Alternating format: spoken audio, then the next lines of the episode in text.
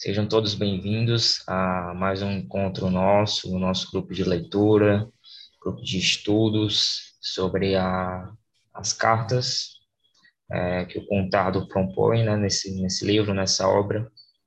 E hoje a gente chega no quarto encontro, é, nessa, nessa quarta carta dele, direcionada a, a um público de, de terapeutas ou de estudantes que estavam ali começando. E ele propõe uma série de perguntas, de questionamentos, e, até aqui eu acredito que já está sendo muito válido tudo que a gente já está lendo, tudo que a gente já está encontrando, é, se debruçando em cima dessa leitura. É, certamente eu, eu, eu, imagino que vocês compartilham do mesmo apreço por essa leitura tão fascinante, tão incrível, sabe? Tipo assim, a, a cada encontro, a cada leitura que a gente faz previamente e a cada encontro, é, esse conhecimento ele se aprofunda, ele se ramifica, ele se, se condensa num, num saber, mas ele também se desfaz em uma coisa nova, uma coisa inesperada. Então, é muito bom, é muito gratificante a gente estar contribuindo, sim, para o crescimento um dos outros, né? Para esse agregamento de, de saberes. E essa questão dessa leitura, hoje, é até interessante que a gente entra numa parte de como é que funciona essa questão de, ah, quanto é que custa a formação? Será que isso é caro? Será que não é? Será que hoje em dia, para a gente se tornar terapeuta, para a gente se tornar psicanalista, será que é algo muito caro? Será que já não é? é a proposta do capítulo em si, ela abre uma série de questionamentos. É, além do fato da gente pensar a escrita do contado, ele faz a gente pensar também numa questão de contemporaneidade. Hoje, será que está muito caro se tornar psicanalista ou será que não está? Então, dentro da leitura, a gente vai começar a ver isso. Beleza?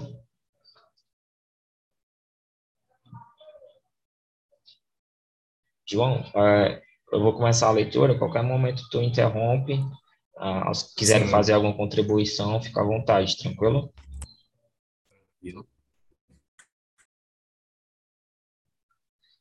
Vamos lá começar. É, capítulo 4, página 50. Cara senhora, entendo que por ser mãe de uma jovem que planeja se tornar psicoterapeuta, você me coloque perguntas práticas. Quanto custa a formação? E será que compensa? Em quanto tempo a gente amortiza o capital gasto? Você fez a conta? Ah, é interessante das cartas que geralmente ou costumeiramente você já começa com uma série de questionamentos. E a gente já abre essa carta com essa série de perguntas. Quanto custa a formação? Será que compensa isso? Em quanto tempo a gente consegue é, pegar aquilo que a gente investiu?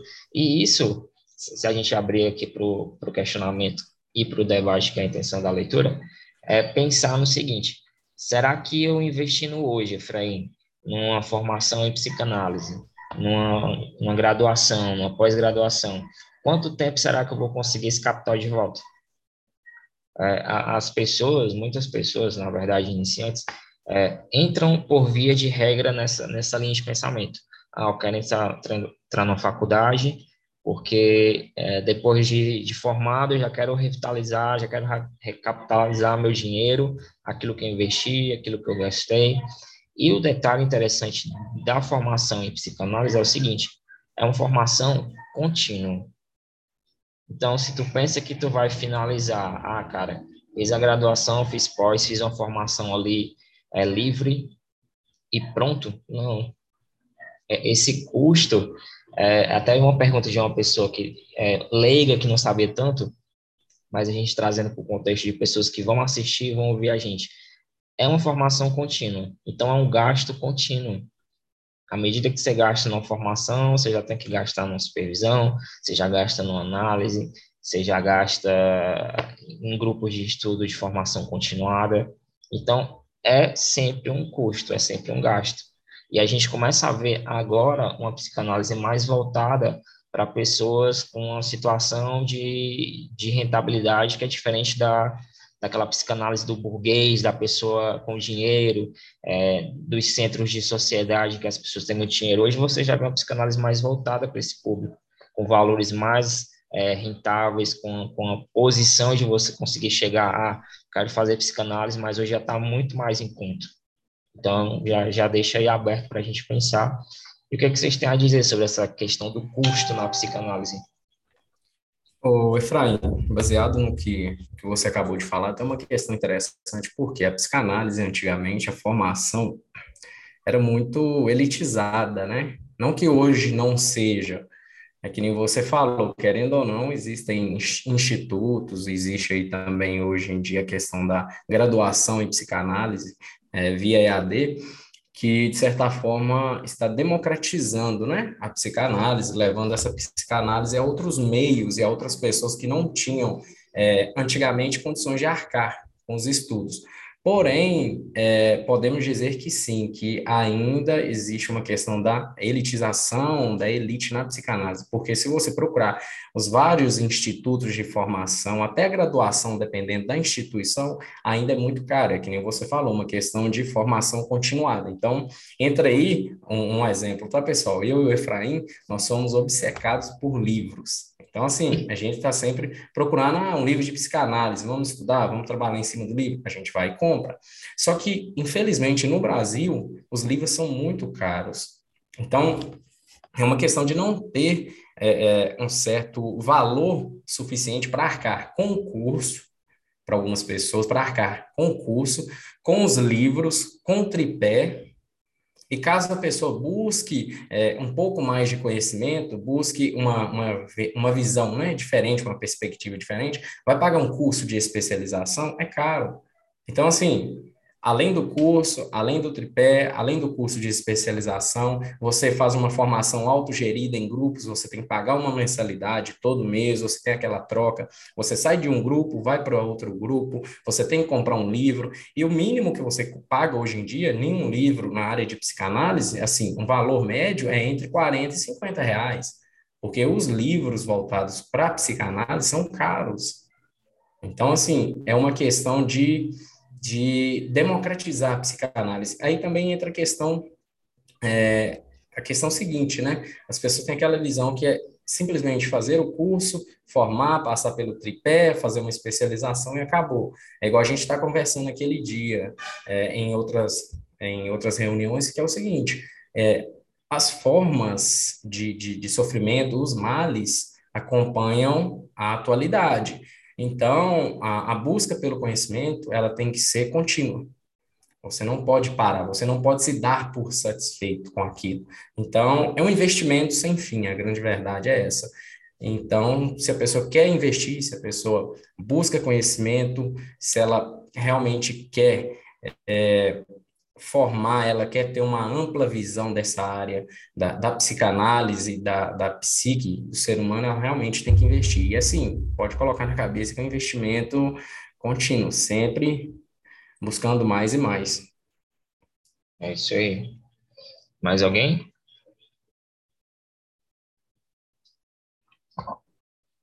Vamos continuar aqui. É, por um momento, ao receber sua carta, pensei que numa nova edição do livro, talvez eu começasse respondendo às suas interrogações. É, mas resultava estranho começar as cartas a um jovem terapeuta respondendo às preocupações de uma mãe. Não me leve a mal, nada contra as mães, é, mas levando-se em conta que uma parte considerável da formação de muitos psicoterapeutas consiste em eles mesmos passarem por uma terapia e, se possível, minimizarem suas neuroses. Agora, no decorrer de uma terapia, todos descobrimos que a família que nos criou, por mais que tenha nos proporcionado uma infância agradável, é a fonte principal do nosso sofrimento neurótico. Só, só voltando nessa questão aqui, que ele fala que a formação, então a gente sempre volta para aquilo que a gente sempre frisa aqui, a formação do analista se dá com a sua terapia, se dá é, com você deitado no divã, com, com a sua análise pessoal em dias. Então, ele já deixa isso bem frisado aqui também. E aponta essa questão neurótica que todos nós somos afligidos nessa situação familiar. Então, ele está encarando uma carta de uma mãe preocupada com a formação da filha, preocupada com a questão de valores que ela vai ter que desembolsar para essa formação da filha, e ele fala que esse sofrimento neurótico, em grande parte, resulta dessa questão familiar. Ou seja, nossas neuroses são quase sempre a continuação ou a repetição dos afetos da infância na idade adulta, rivalidades, paixões, amores, ódios, ambivalências. É, é um trecho bem interessante, faz a gente refletir bastante nisso, nessa questão de, de dessa dupla, né? Sempre amor e ódio, é, bem e mal, é, os pais são um é bom e outro é ruim, um me agrada e outro desagrada, um me dá o dinheiro, um me dá, me dá as coisas que eu quero e outro não me dá.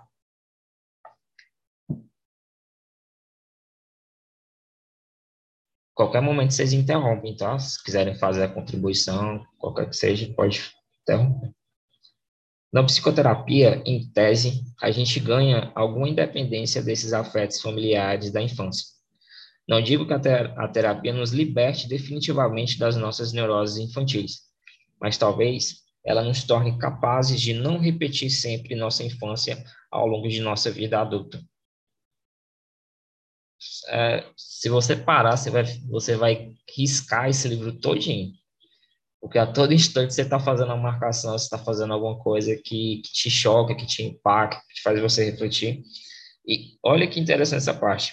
É, não digo que a terapia nos liberte definitivamente das nossas neuroses, mas talvez ela nos torne capazes de não repetir é, sempre aquele, aquele mesmo erro. A gente entra naquela questão do recordado, repetido, reelaborar, que foi um texto tão importante do Freud que faz a gente ver essa questão do que acontece na infância, ela volta e meia, retorna na vida adulta por essa questão mal resolvida na infância. Então, esses afetos, esses traumas, toda essa questão que acontece na vida é, infantil, quando não elaborada pela criança, porque ela não vai ter essa, essa, esse setting, esse, essa capacidade de, de estar ali, de se sustentar, porque ela vai precisar do outro. Como não tem isso, ela repete os mesmos padrões de afetos, de traumas, de conflitos, de contenda que ela presenciou na vida adulta. Aí ela entra na terapia, ela chega na terapia neurótica, chega na, na terapia uma pessoa totalmente quebrada, com, com um ego fragilizado, com, com muitas questões a se, serem trabalhadas, sabe? E, e, isso é importante, isso mostra para gente que a terapia se faz presente. Então, se, se não faz, comece a fazer. Se, se tem interesse em saber mais, pesquisa, converse com alguém para saber mais sobre isso, porque é importante demais. Podemos continuar? Por isso mesmo, seria um pouco irônico começar essas cartas a um jovem terapeuta dando a palavra às preocupações de uma mãe, da mãe do futuro terapeuta. Além disso, existem razões para desconfiar um pouco das reações dos afetos maternos. Quando uma filha ou um filho anunciam que querem se tornar terapeutas, as mães, justamente, sabem que a formação dos filhos psicoterapeutas os levará a contar e examinar mais de uma vez sua infância. E elas suspeitam que, de uma maneira ou de outra, no julgamento dos, por filhos e filhas, elas quase sempre resultarão culpadas, por excesso ou por falta, tanto faz, de amor e de cuidados. Elas sabem, em suma, que aos olhos dos filhos, é, é, aos olhos dos filhos, elas serão ou terão sido mães insuficientes ou inadequadas. Aí a gente para para pensar, vamos, vamos se pôr na, na posição de observador. Se a gente fosse para observar a nossa infância, como é que foi aquela atenção que a nossa mãe deu para gente? É, como é que foi o cuidado? Como é que foi o carinho? Como é que foi o zelo? Os afetos que ela preencheu, que ela dispôs para gente? Será que ela se encaixaria naquela visão da, do Winnicott, da mãe suficientemente boa? Sabe? É um livro que começa a fazer esses links muito interessantes. Será que esse cuidado que ela deu para a gente conseguiu suprir a nossa carência afetiva em certa parte? Será que ela foi essa mãe que a gente considera suficientemente boa ou não?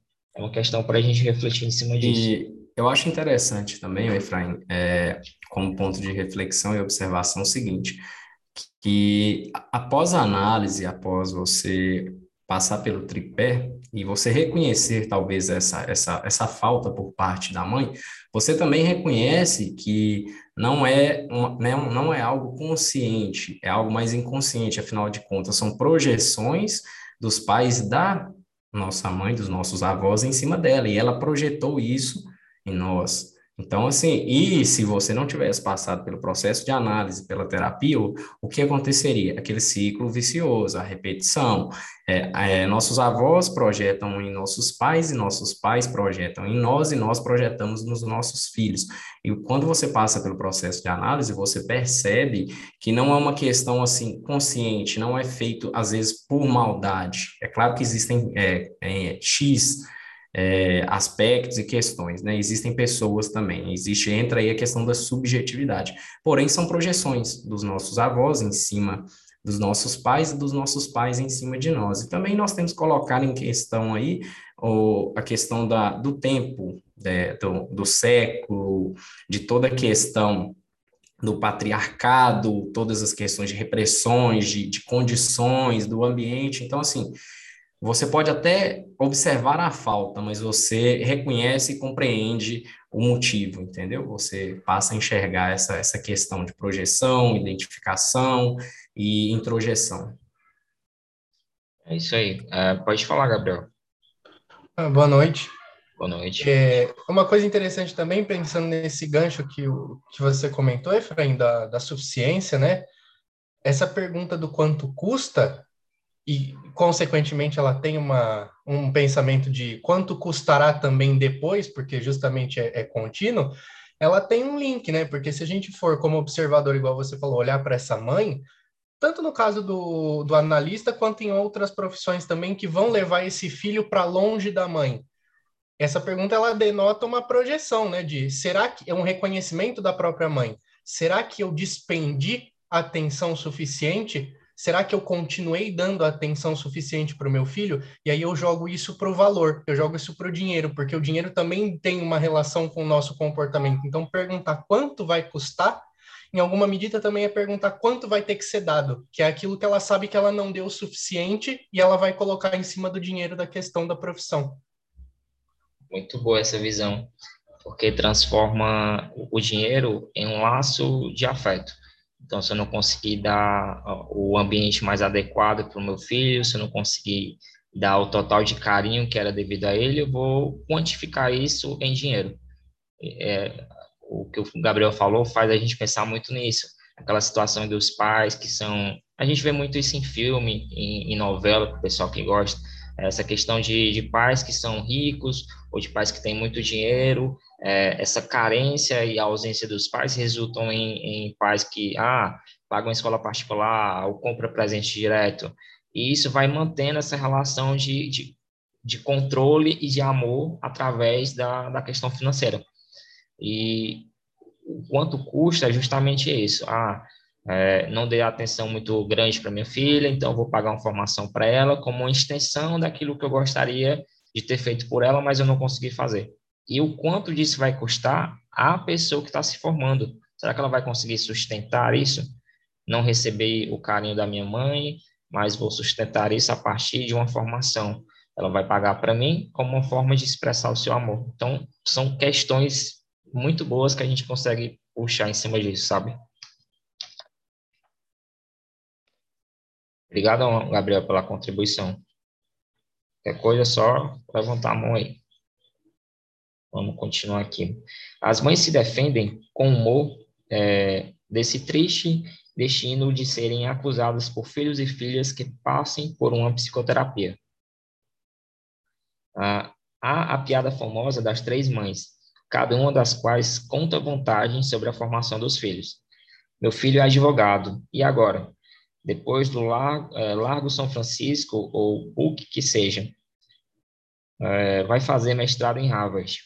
Meu filho fez o exame do Instituto Rio Branco, passou, mas renunciou porque não podia tolerar ficar longe de mim. E tornando-se diplomata, mais cedo ou mais tarde ele acabaria viajando muito. Enfim, a terceira com tom de triunfo. Meu filho está se formando como psicanalista e paga consultas cinco vezes por semana para deitar e durante quase uma hora a cada vez, durante anos, falar de mim. é, olha que bacana, né? Essa, essa história em meio a uma piada, uma coisa cômica, né? Porque ela passa a vida toda e vai pro divã falar da mãe. O que, que tu acha, João Paulo, disso? Só faz análise e, e os outros filhos querem se abster da mãe, querem se afastar da mãe, e o analista vai pro divã falar da própria mãe. É, digamos que seria uma forma de, de de gozo da, da própria mãe, né? Como se diz, olha, eu tenho tanta importância que o meu filho, ele paga para poder falar de mim. Seja bem ou seja mal, fala de mim, entendeu? Então, tipo assim, é uma questão realmente de, de, de um gozo, de mostrar que é, o filho é independente, mas, de certa forma, ainda, entre aspas, depende, né, da mãe. A mãe ainda está ali, é, digamos, intrincada, né, junto ao, o analista, o filho, digamos assim. Uh, quer continuar a leitura? Continuo. Em geral, aliás, mães à parte, a ideia de que alguém da família se forme como psicoterapeuta suscita facilmente sentimentos ambivalentes nos parentes próximos. O psicoterapeuta, mesmo futuro, sempre inspira receios, como ele se preparasse para enxergar em nós coisas que preferiríamos manter escondidas. Além disso, contrariamente ao que acontece com a médica, o dentista ou advogada, um ou uma psicoterapeuta na família não se torna um recurso comum. Não é alguém a quem a mãe, o pai, a tia ou o irmão poderão recorrer se precisarem, por duas razões. Um, a terapia não funcionaria direito. O psicoterapeuta não pode cu cuidar de alguém com quem possui uma história prévia e um envolvimento afetivo. E dois, o paciente não se abriria. É difícil falar de coisas íntimas para um familiar. Aí entra uma questão é, interessante. Essa aproximação, essa questão dessa intimidade gera também um receio, né? É, eu vou falar para o meu primo, ou para o meu irmão, ou para o meu, meu filho que eu, eu não gosto de fulano, ou que eu guardo tal segredo, ou que eu tenho tal desejo, que são, são coisas, né, que é, diante aos olhos da sociedade, é, são coisas a serem repreendidas. Então, tem esse distanciamento. É, pode ser que eu faça uma análise ou, ou, entre em terapia com algum parente e ele descubra algum segredo meu e eu vou ter que conviver com isso e vou ter que me retrair quando ele aparecer em determinado ambiente, porque pode ser que ele conte para alguém, pode ser que ele acaba, acabe é, passando isso para frente, digamos assim. Então, uma parte muito interessante. Alguém gostaria de colocar algum ponto? Efraim, Renato, mais alguém? É, é até interessante, faz a gente pensar é, numa, numa história dentro da psicanálise.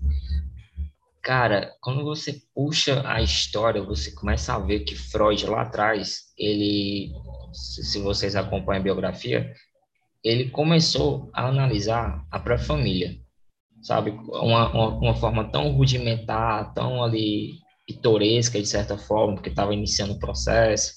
Ele começou a analisar a Ana, quando a gente chega em Klein, né? Klein começou a analisar os filhos, quando a gente, querendo, quando a gente chega no Ferenzi, Ferenzi começou a analisar a, a, os filhos, a, a, esposa. Então, você vê que o percalço, o percurso da, da, da formação analítica ela se deu por precursores que analisaram seus próprios parentes, mas que no decorrer daquilo viu que não tinha eficácia nenhuma, porque quando você analisa alguém do seu parentesco, entra essa questão de que o analista é um, um ser neutro, e essa neutralidade ela não vai conseguir habitar o campo desses afetos em conjunto. Então, se eu sou, sei lá, irmão do João Paulo, e, e eu sou analista, e sei lá, ah, vou analisar meu irmão. Cara, não tem como. Ah, vou analisar minha mãe, meu pai. Não dá, porque justamente a gente entra nessa, nesse campo de afeto. Eu não vou, ele não vai conseguir olhar para mim e conversar comigo através do seu inconsciente. Com certeza, quando ele soltar alguma coisa, a gente vai começar a brigar, começar a discutir. O que, que tá fazendo isso, cara? Para com isso, para de comprar livro, brother. Não é assim que funciona. então, no, brincadeiras à parte, não, não funciona, sabe? Não, não dá muito certo digamos que, que, digamos assim, que a resistência seria uma resistência bem, bem difícil de, de se vencer. porque, que nem você mencionou, Efraim, existe a questão, a questão dos afetos, né? Do receio, dos afetos, existe uma, uma parede de resistência enorme. Pode dar continuidade? Pode sim. Em suma, cara senhora, a preocupação que você manifesta sobre o retorno do investimento na formação de sua filha é legítima, mas constato que, geralmente, ela não surge nas mães de médicas, dentistas e advogadas. É curioso porque faz tempo que medicina, advocacia e odontologia não são mais garantia alguma de segurança financeira e social futura. Talvez a mãe do futuro psicoterapeuta se coloque uma pergunta a mais. Será que essa longa e custosa formação gera uma habilidade profissional de primeira necessidade? Meu filho ou minha filha poderiam levar anos para se formar e gastar todo um patrimônio só para descobrir que, enquanto eles se formavam, a psicoterapia saiu de moda ou se tornou uma espécie de acessório supérfluo. Aí entra outra questão bacana também, que talvez a mãe questione a filha em relação a essa questão da, do uso e do quão necessário se, pode se tornar futuramente a terapia. E, na realidade, aí existe uma, uma grande contradição, né? Porque, infelizmente, devido às, às novas tendências, as novas formas de subjetivação, é, as novas formas de repressão da sociedade e também dos pais, é claro que na, hoje na atualidade é, diminuíram, mas estão surgindo também outras formas de repressão e outros males que só a terapia, a, a psiquiatria, a psicanálise podem ajudar o sujeito a resolver. Porque as formas de sofrimento, também com a questão do avanço tecnológico, das redes sociais, dos padrões culturais, da comparação, levam o indivíduo a um sofrimento maior. Então, eu acho muito interessante essa parte, porque digamos que seria algo contraditório. Na realidade, eu acho que não diminui. Acho que não tem como é, extirpar a questão da terapia. Pelo contrário, ela só vai expandir. Infelizmente, devido a, a várias questões. Fraim, Renato? E, e complementando o que você está falando aí, João, é, não é não é que não tem demanda. Na realidade, é que ainda o povo brasileiro não aderiu ao tratamento. Né? ainda Sim. falta muita informação para o povo, falta mais divulgação, entende? É, é essa a questão, porque quando a gente olha para a sociedade, a gente consegue perceber que é uma sociedade adoecida. Contudo, a, as pessoas ainda têm aquela resistência, né, de vir para uma psicanálise, de vir para uma psicoterapia, enfim. E quando vão, é porque o negócio já estourou. E se estourou, primeiramente, eles não querem vir até nós, analistas, psicólogos, não. Primeiramente, eles querem o quê? Psiquiatria, querem o milagre do remédio. Então, é isso, fica... Pode, pode continuar, Renato. Essa questão da meditação não, é bem, bem interessante. E, e, então, então, porque aí o que então, e aí que acontece, né?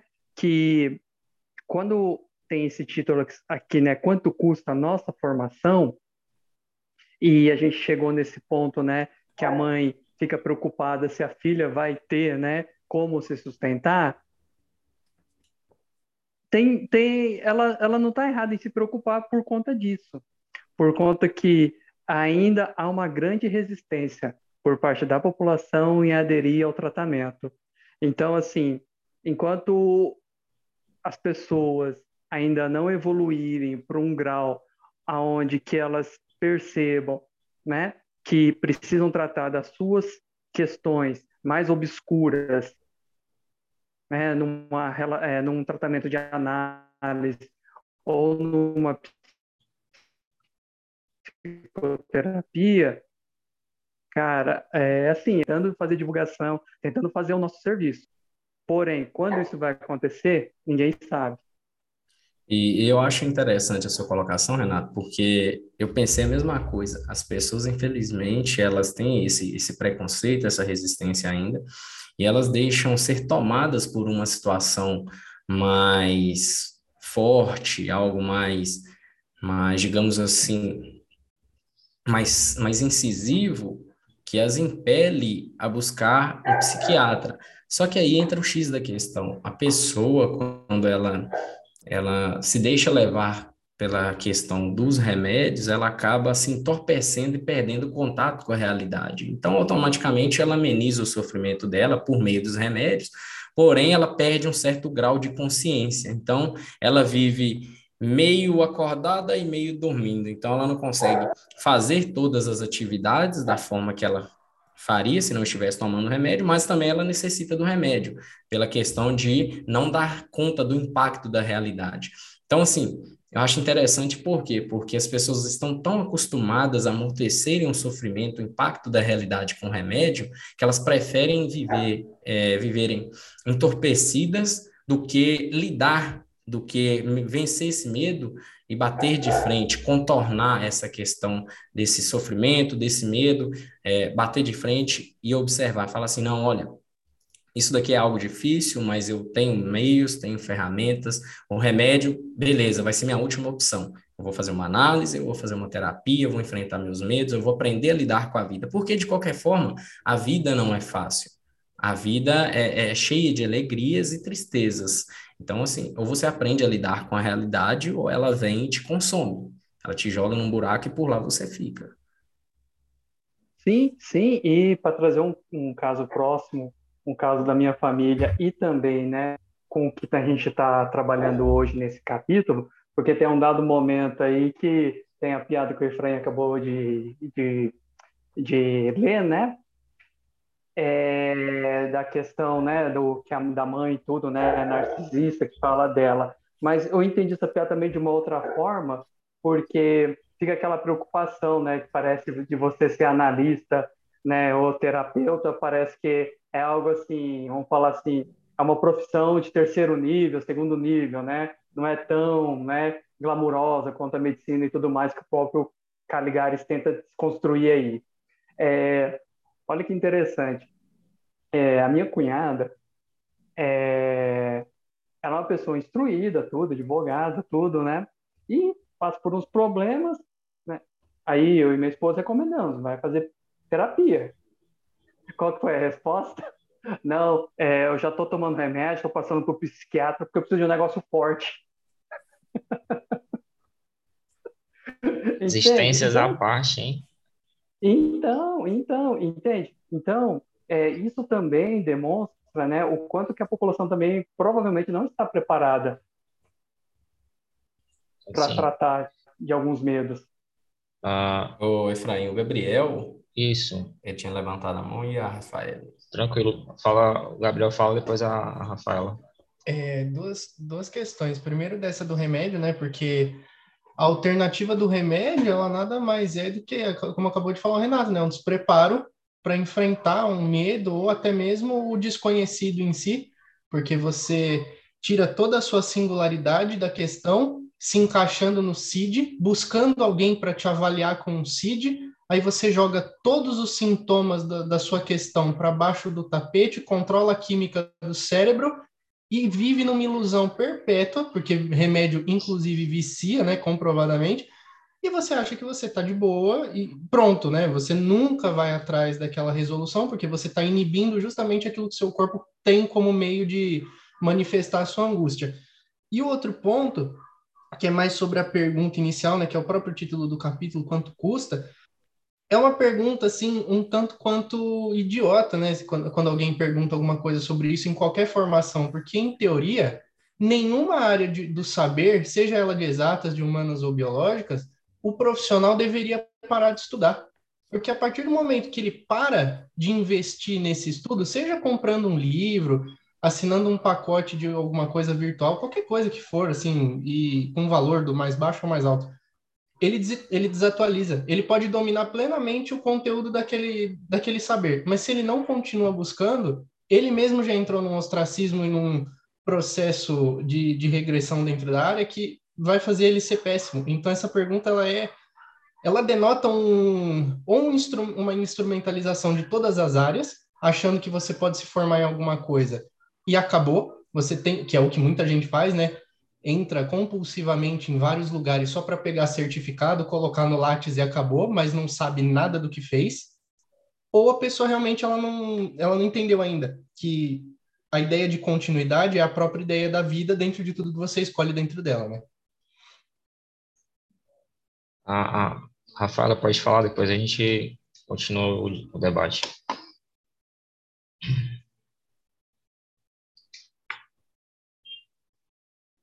Rafael, pode falar.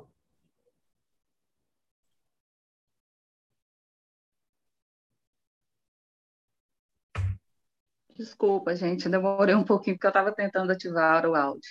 Tranquilo. É, boa noite, gente. Complementando o que os colegas estavam falando, né, sobre a questão do medicamento, eu vejo que a grande maioria, eles vão em busca da análise ou da terapia para tirar o sintoma e não para compreender o sintoma.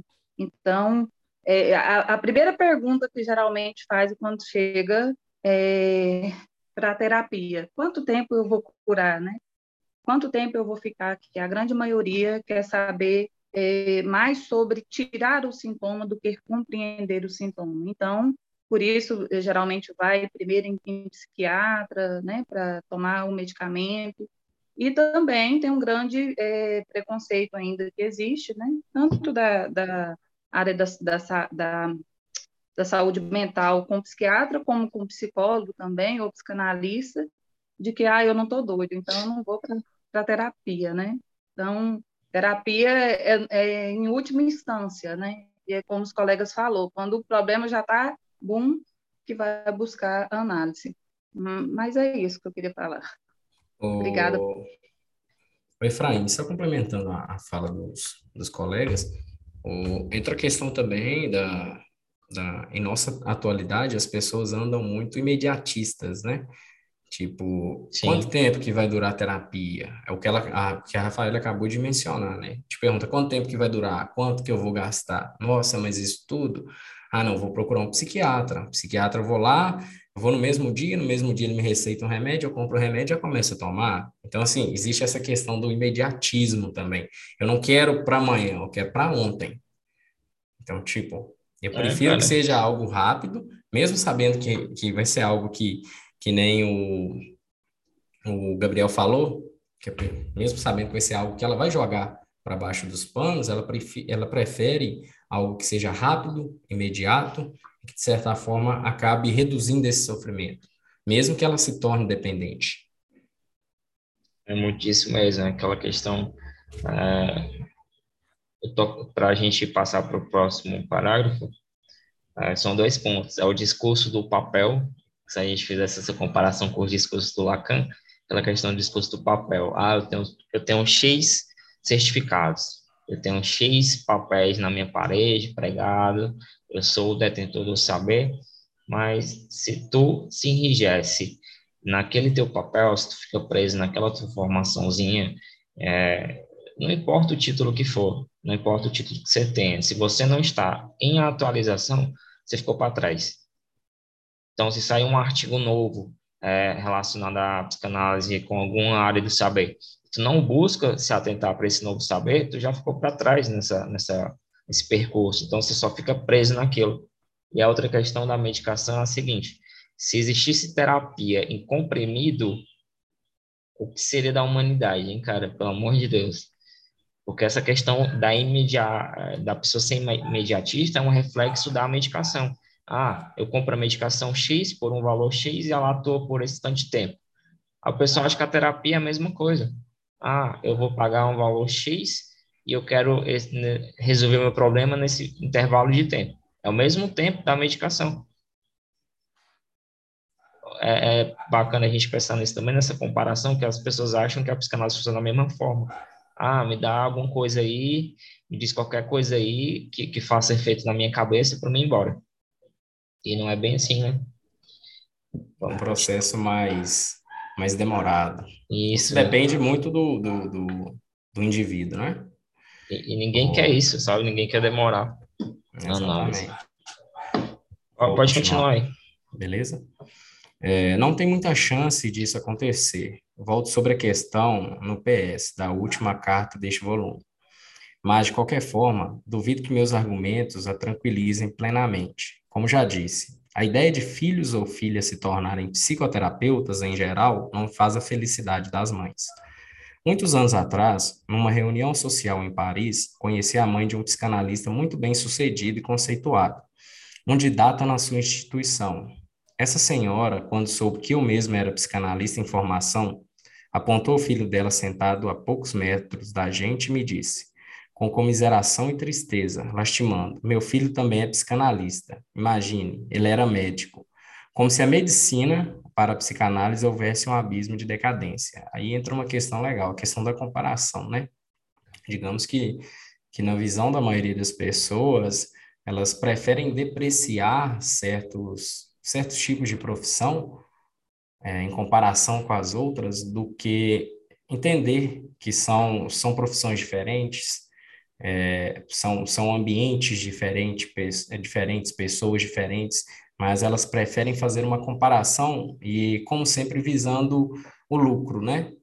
E aí entra o X da questão, porque se o analista, se o psicoterapeuta, o psicólogo, o terapeuta, seja o que for, ele entrar visando a questão do dinheiro em si, eu acho que já não faz muito sentido, afinal de contas, ou você faz porque você realmente tem empatia e quer ajudar os outros, é, é claro que nós precisamos da questão do dinheiro, nós trabalhamos, nós temos a necessidade do dinheiro, mas se você entrar visando somente o dinheiro é, e certas quantidades é, de lucro altas, você está fadado a falhar, porque só o dinheiro ou só a visão, é, só essa questão de busca material não vai ser suficiente para suprir toda essa questão de, de necessidades, é, digamos assim, tanto do analista quanto do analisando. Aí uma questão de realmente você estar fazendo algo que você ama, que você gosta, e visando ajudar o outro.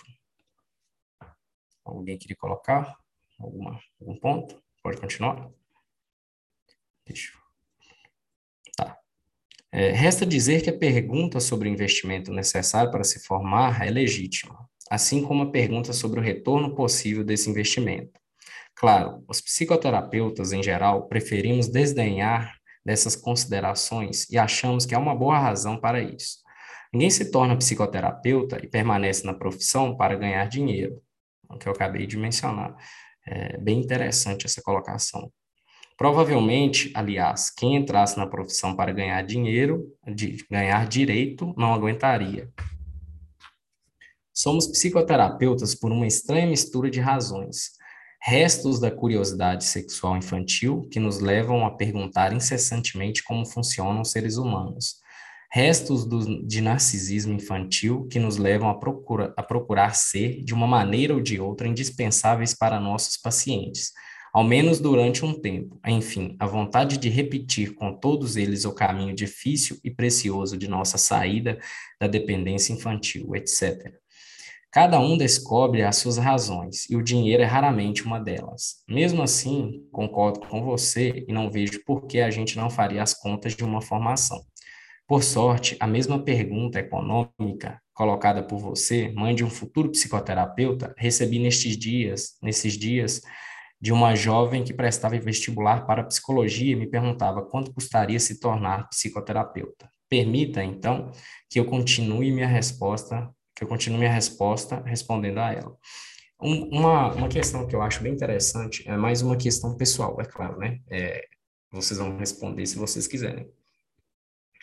O porquê de, de, de vocês se tornarem psicanalistas, psicólogos e psicoterapeutas? Quem quiser responder. Eu vou começar por mim. É, eu, há muitos anos atrás, eu era um cara, assim, extremamente, uma pessoa extremamente estressada, é, eu tinha um nível de irritabilidade muito grande. Então, é, existiam questionamentos dentro de mim acerca dessa, dessa minha forma de agir, de reagir. Eu me questionava por quê? Para quê? Qual a necessidade? Eu agia por impulso, eu reagia de uma forma negativa, tanto para mim quanto para os outros. De certa forma, é, de uma maneira mais intensa para mim, porque é o que eu falo. Tem uma frase que eu que eu, que eu gosto muito, que ela diz o seguinte, que a raiva é um ácido que corrói o próprio frasco, né? Como se diz. Eu posso até irritar o outro, posso ficar com raiva do outro, mas no fim das contas, quem sofre as consequências desse, dessa minha reação, sou eu, de uma forma mais intensa. Então, existiam questionamentos, ainda existem, mas os grandes questionamentos que eu tinha acerca da minha pessoa, do, da minha personalidade, do meu modo de agir e pensar, é, me impulsionaram a buscar a, a psicanálise, a análise, a terapia. E foi através da análise da, da terapia que eu consegui encontrar as respostas. E eu consegui desconstruir e reconstruir o meu eu. Quando eu percebi que realmente o único e mais prejudicado nessa história era eu. Sofria muito com essas questões. É, Para vocês terem só uma noção, eu teve uma semana, eu tinha muito problema com dor no estômago. Eu fazia exame, não tinha nada, mas meu estômago assim doía muito. Teve uma semana que eu fui no hospital um dia, fui para casa, fui no outro, fui para casa, fui no outro, fui para casa, a semana inteira no hospital. Vai tomar remédio, volta para casa. Vai tomar remédio, volta para casa. Por quê? Estresse, muito, é, muita irritabilidade e tudo isso ligado a questões que eu não, não tinha resposta. Sabia que não era algo simplesmente externo, tinha algo interno, tinha algo mais profundo, mais incisivo. Então, eu busquei análise, terapia, e eu consegui é, meios, né, ferramentas e, e modos de contornar essa situação. Mas e vocês? O que levaram, o que levou ou que que trouxe vocês até a psicanálise, a psicologia ou a terapia de modo geral? Efraim, Renato? Por que a psicanálise? Por que a psicologia? Bom, no meu caso, né, desde a minha adolescência e tudo mais, eu tinha essa questão, né, de primeiramente, né, de ter uma paciência, né, de escutar as pessoas. Sempre gostei de ouvir histórias, né, do outro.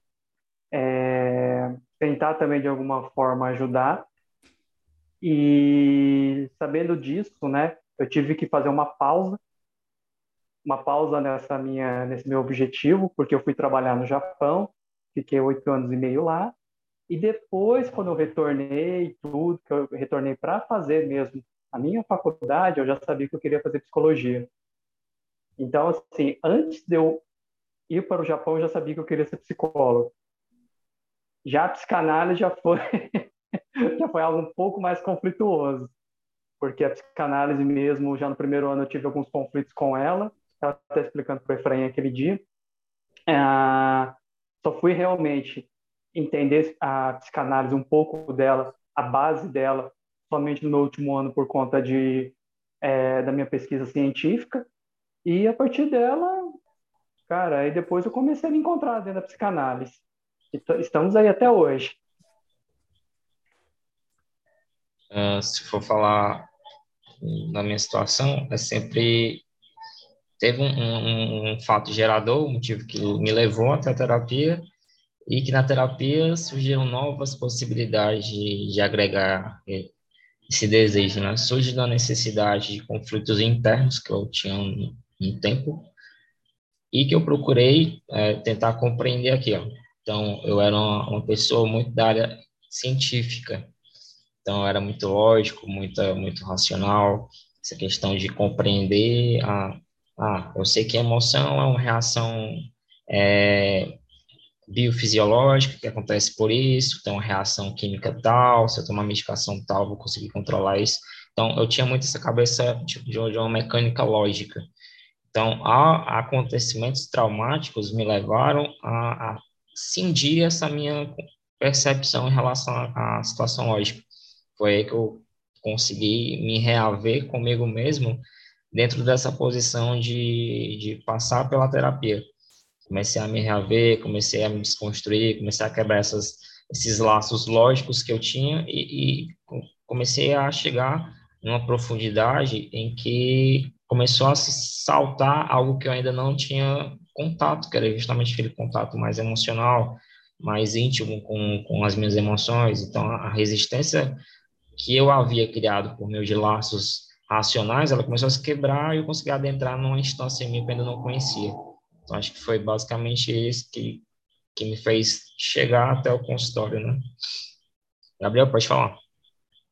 O, quando eu tinha 20 anos, foi, acho que foi a época que eu entrei para a faculdade, que eu, fui, eu comecei filosofia. Antes, o meu, a minha intenção primária era psicologia, mas o pessoal de casa falava tanto para eu fazer psicologia que eu dei o contra e não fui para psicologia. Hum. Dentro da filosofia, eu me afeiçoei muito dentro da parte moderna com a fenomenologia existencial do Sartre, coisa que eu gosto até hoje, é muito interessante. Nega muitas coisas que eu acredito que eu vejo validade hoje, mas me desenvolveu até certo preconceito contra a psicanálise, e isso durou muito tempo. E aí, obviamente, eu também evitava terapia e tudo mais. E aí terminei a filosofia, fui para letras e para teologia, e dentro da letras, a gente tem muita análise psicanalítica dos autores, sobretudo os brasileiros. E nesse ínterim, eu conheci a minha namorada, que é a Beatriz, que está aqui no grupo com a gente, né? Minha, minha amada, minha saudosa. Hum. E ela, que sempre gostou da psicanálise, me levou junto, começou a me mostrar e desconstruiu o preconceito. Eu entrei, comecei com o meu processo de análise pessoal, e aí não teve mais como evitar. Entrou naquela linha de abordagem te puxa, e o Sartre dançou dentro do meu favoritismo, e o Freud ganhou, ganhou vias de frente, vamos dizer assim. E, e só colocando um ponto até engraçado, as nossas damas arrastam mesmo, tá? Não tem como não, tem saída não. Vai falando daqui, dali e acaba arrastando. Quando se assusta, já foi. Mas alguém só, gostaria só de, o de falar? comentário aí, né, aberto a questão da declaração a, ao YouTube, certo? Só para o Gabriel e a Beatriz K, foi uma declaração a nível nacional, então quem vê, quem assistir verá essa declaração aberta ao público.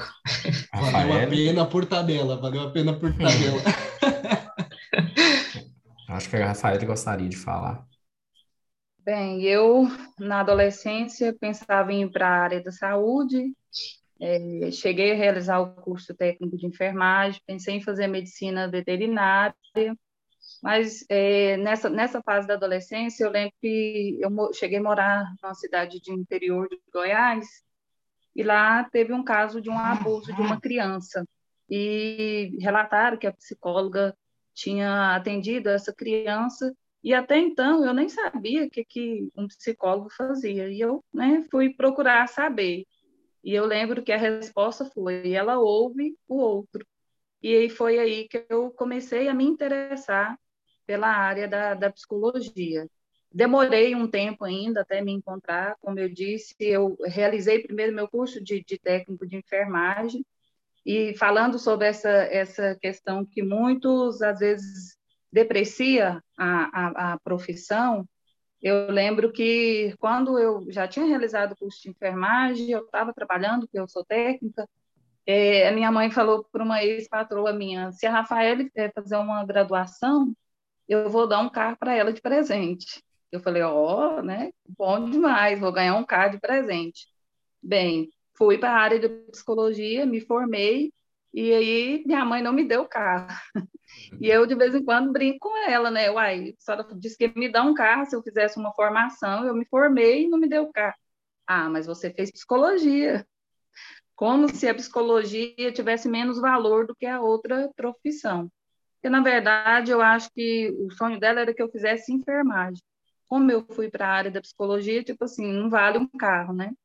E há dois anos eu, eu, me, eu comecei a me dedicar mais à clínica, porque na, na psicanálise, desde a graduação, eu já falei, é isso que eu quero, que eu me identifiquei, e aí de, a, a, passaram várias coisas, aconteceram várias coisas, eu fui para outra área também, e há dois anos eu comecei a me dedicar mais, mais à clínica. E de vez em quando uma tia minha me, me manda anúncios de trabalho. Ah, tem vaga aqui desse trabalho. Como se o atendimento clínico não fosse um trabalho. Como se a minha profissão de atender as pessoas, talvez porque eu esteja trabalhando numa demanda um pouco maior, porque é o início ainda né, da clínica, eu considero dois anos ainda o início, apesar que eu já sou formada desde de 2013 como se minha profissão não tivesse valor, porque eu estou atendendo clinicamente. E um dia eu virei para minha tia e falei, mas eu estou trabalhando, né? Eu estou na clínica, mas eu estou trabalhando. e uma coisa que eu gosto e amo muito, amo muito essa profissão minha. Vejo que não errei ao escolher. Muito bacana, sabe? É, pegando esse teu gancho para a gente ir para o próximo parágrafo, essa questão, vocês lembram que, que, eu, que eu li no começo do, do capítulo?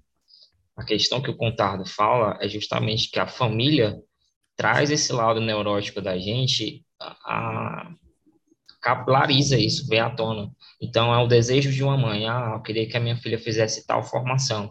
Aí a gente cai naquela outra questão, a repetição enquanto situações da infância. Então, aquela mãe é uma mãe que, na infância, criava-se uma expectativa em determinada formação, que aquela questão passa para ela na, na situação da filha. Então, é um ciclo vicioso. Nunca é a questão do sonho do filho que está em pauta, é justamente a, re, a repetição das coisas que a minha mãe teve na sua criação.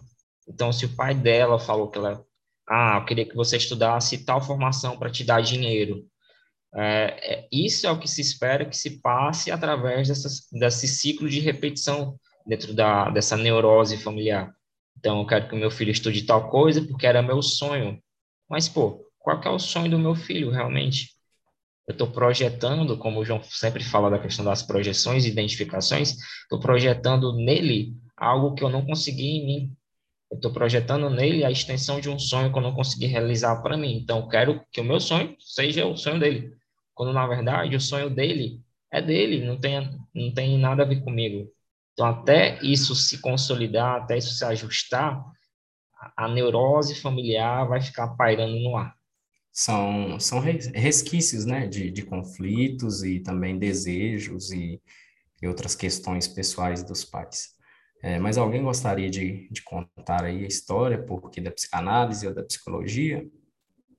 Marcela, Beatriz, Poliane, Mirella, Eliane não vai conseguir porque ela está em trabalho. Mas alguém?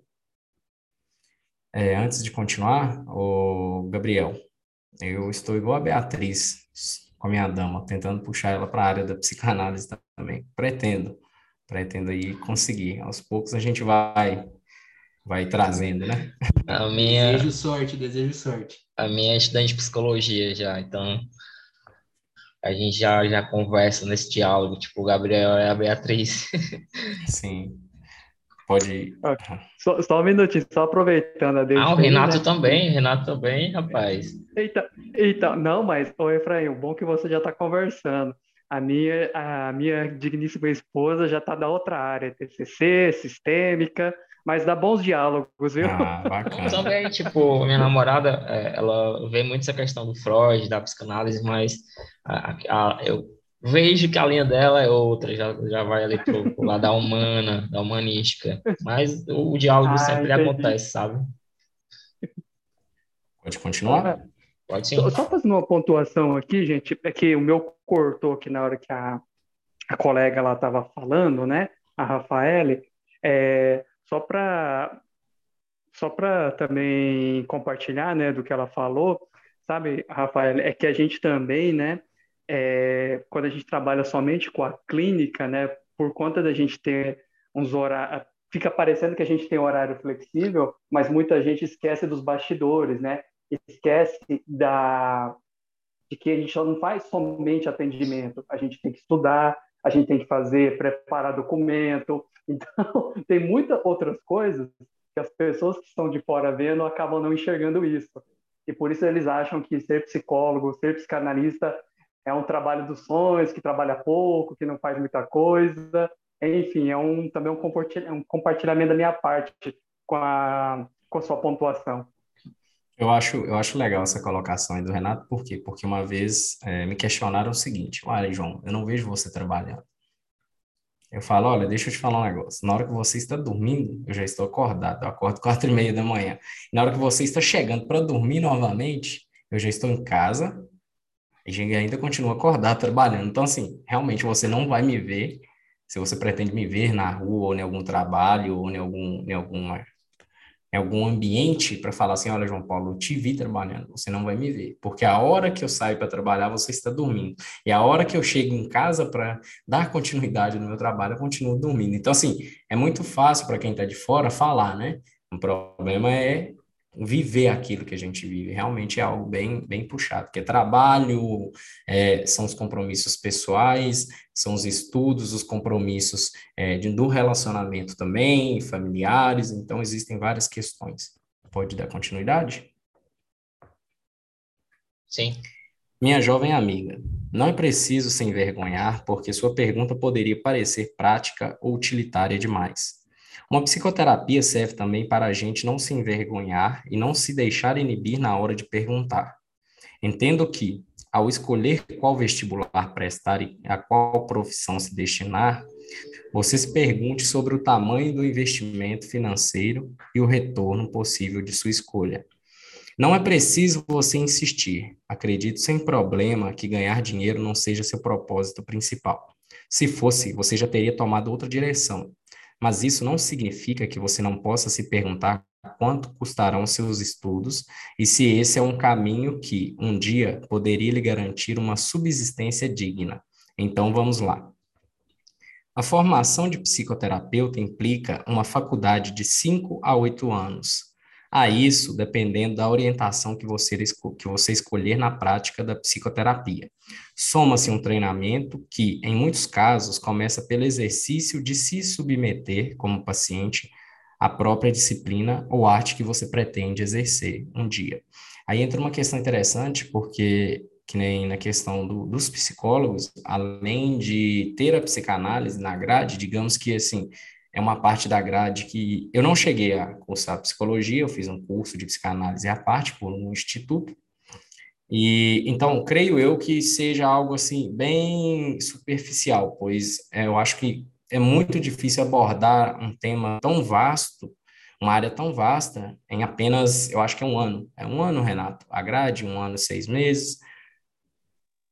Ah, depende, depende muito, né, da, da faculdade. No meu caso, é, psicanálise só tive um ano e meio, assim, cada semestre só tive um, um teórico. Eu tive Freud, Klein e Lacan, sabe? Sim. E assim, só foi aquela introdução mesmo, né? Só foi aquela introdução mesmo. Sim, e... Pincelada básica, e, né? E entra essa questão, né?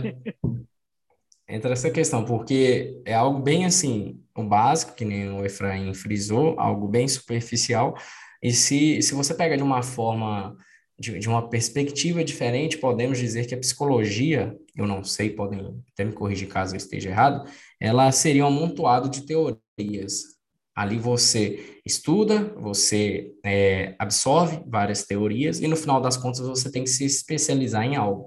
Aí são cinco anos, mais a especialização, e dependendo da área que você for atuar, que nem a psicanálise, você é, tem que manter essa questão da tua atualização.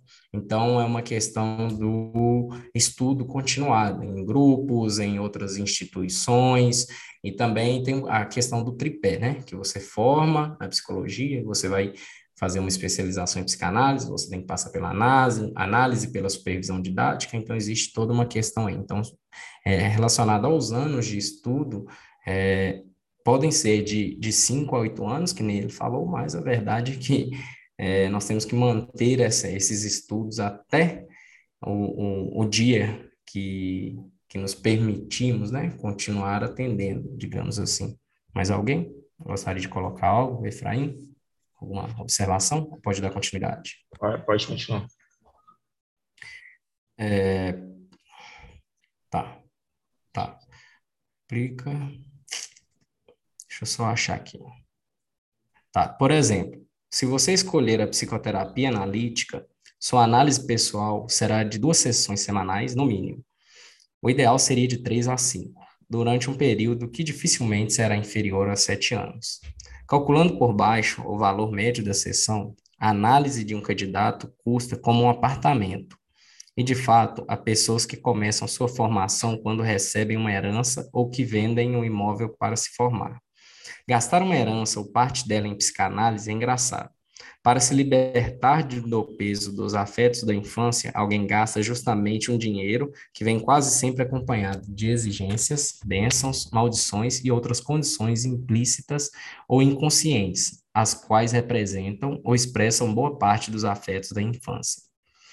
Uma parte, O destino das heranças, grandes ou pequenas, é quase um critério diagnóstico. A gente pode deduzir a qualidade e o tamanho da neurose infantil de cada um a partir de como ele ou ela conseguem lidar com a herança que veio dos pais. Há quem mal consegue tocar no que recebeu. Há quem é atormentado pela missão de transmitir tudo para a geração seguinte. E há quem tem pressa de dissipar o patrimônio. Poucos conseguem realmente se apoderar do que receberam. Voltando ao nosso tema, o gasto com o treinamento básico talvez seja apenas a ponta de um iceberg. Disse que uma análise de formação dura em média sete anos. De fato, ela nunca acaba. Freud sugeria que qualquer analista, periodicamente, voltasse a se analisar por um tempo. E não é um pedido, um pedido extravagante nem excessivo. Por uma espécie de inércia, o terapeuta quase o terapeuta que nunca volta para a sua própria terapia tende a se transformar, transformar numa espécie de Buda. Um velho sábio benevolente que parece, sobretudo, concordar com o dito senso comum. É legal, mas é para isso que servem os amigos, os parentes e os padres. Não é disso que se trata numa psicoterapia. Por exemplo, o amigo querido e a prima generosa, diante de nosso desespero, tentarão produzir alívio. Não se preocupe, você encontrará uma solução tudo vai dar certo, hein? O terapeuta tem pouquíssima confiança na fatalidade do bem ou numa boa intenção suprema que trabalharia no mundo. Ele sabe também que a gente pode encontrar mais alívio na certeza de que tem razões para tudo dar errado do que na ilusão de um final feliz. Além, além das terapias pessoais periódicas, o terapeuta está sempre em reciclagem, congressos, supervisões individuais e coletivas, seminários, etc. Todos pagos, às vezes caros. Acrescento a isso a compra incessante de livros e a assinatura das principais revistas de sua orientação. Aí, ó, Efraim, isso daí é para nós, que somos obcecados por livro, por livros. Sim. E considere o tempo que será dedicado à leitura e aos, ao estudo dos ditos livros e revistas. Esse tempo considerável será subtraído do exercício clínico remunerado. Aí entra a questão que o Renato falou, né? O tempo que você gasta para você poder é, ajeitar a, as questões dos seus documentos, para você estudar, para você colocar em dia os seus estudos, a, a sua especialização, o, a teoria que você está, é, de certa forma, absorvendo. Renato, Efraim? Uh, essa questão de. Esse parágrafo é bem interessante no seguinte: uh, a gente está em constante formação e auto, aperfeiçoamento. E muito do, do pessoal que inicia ou que está assistindo a gente pode pensar: ah, mas a gente volta àquele ponto inicial fez a minha formação, mas já acabou, é só isso? Não. Esse quanto custa, é, o quanto vale, é uma pergunta que entra numa questão de financeiro e entra numa questão de desejo. Quanto custa para você sustentar a posição que você quer adquirir enquanto terapeuta? Será que você vai dar conta? Você pode ter todo o dinheiro do mundo, mas a gente não sabe se você vai conseguir sustentar aquilo que você realmente quer. Cara, quero ser terapeuta, quero ser psicólogo, quero ser psicanalista, tá? Mas o teu querer não é poder. O sustentar o desejo, sustentar essa pulsão que, que queima em você, vai de encontro a muita intriga, muita briga, muita dissolução. Sua, sua família pode não, não se haver com você na mesma linha de pensamento, aí você já entra num conflito. A gente volta para essa questão do quanto custa em relação financeira. É, qualquer investimento que você faça vai dar continuidade no, no, na tua formação, seja a participação de um congresso, seja a participação num grupo de estudos, seja a continuidade de uma análise, a continuidade de uma supervisão, são coisas que são necessárias para a formação do analista. Ah, não é uma questão optativa. Ah, não sei, eu vou fazer um grupo de estudo se eu quiser. Não. Você entendendo o que a psicanálise representa para você, para a comunidade, e como que se dá essa transmissão e esse reconhecimento de que é sempre necessário se estudar, se haver com, com o que é novo, com as pesquisas, com os conhecimentos, você sempre vai perceber que não é obrigação, mas é um, uma, um aprimoramento naquilo que você já sabe. Não é imposição, a gente não está te obrigando a entrar numa análise, ou entrar na supervisão, ou entrar no grupo de estudos, não. Se você é psicanalista, você quer se tornar psicanalista, Essas são as ferramentas para você se tornar um bom psicanalista. A constituição teórica do nosso saber, ela não se limita só ao livro, ela não se limita só à supervisão, é todo um contexto que está agregado a isso. É a supervisão, é a análise, é o grupo de estudos, é, é conferências, é congressos, é livros, é artigos, é, é uma infinidade de coisas, sabe? Ô, Efraim, você dá continuidade para mim, por favor? Só, só um ponto. Ô, pessoal, eu assinei recentemente é, uma revista digital, tá bom? A revista Cult. E ela tem várias revistas com colunas voltadas para a psicanálise e as questões da atualidade. Então, assim, quem tiver interesse, no final do, do encontro, eu vou deixar disponível no chat aí, tá bom? Continuando aqui a leitura. Uh, alguém quer fazer algum comentário dentro dessa questão do desse parágrafo anterior? Beatriz, levantou a mão. Pode falar, Beatriz. É, boa noite. Eu tenho, na verdade, um comentário mais geral, assim, porque eu estava conversando com uma amiga minha da faculdade, que ela faz supervisão, análise pessoal e muitos grupos de estudo. E a gente estava conversando Aí ela fez, né, ela jogou assim para mim o seguinte questionamento que eu fiquei pensando. Ela falou: será que um dia todo esse investimento que a gente faz com, com análise pessoal, com supervisão, com grupo de estudo, a própria faculdade em si, quem está cursando psicologia ou enfim, será que isso um dia vai retornar para a gente? Aí eu fiquei pensando é, que hoje em dia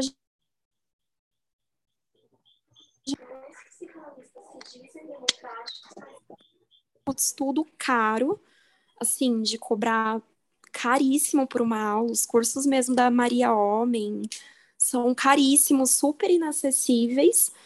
E assim, se a gente parar para pensar, volta rapidinho esse retorno, principalmente desses profissionais que se dizem muito democráticos, que de democráticos não tem nada, né?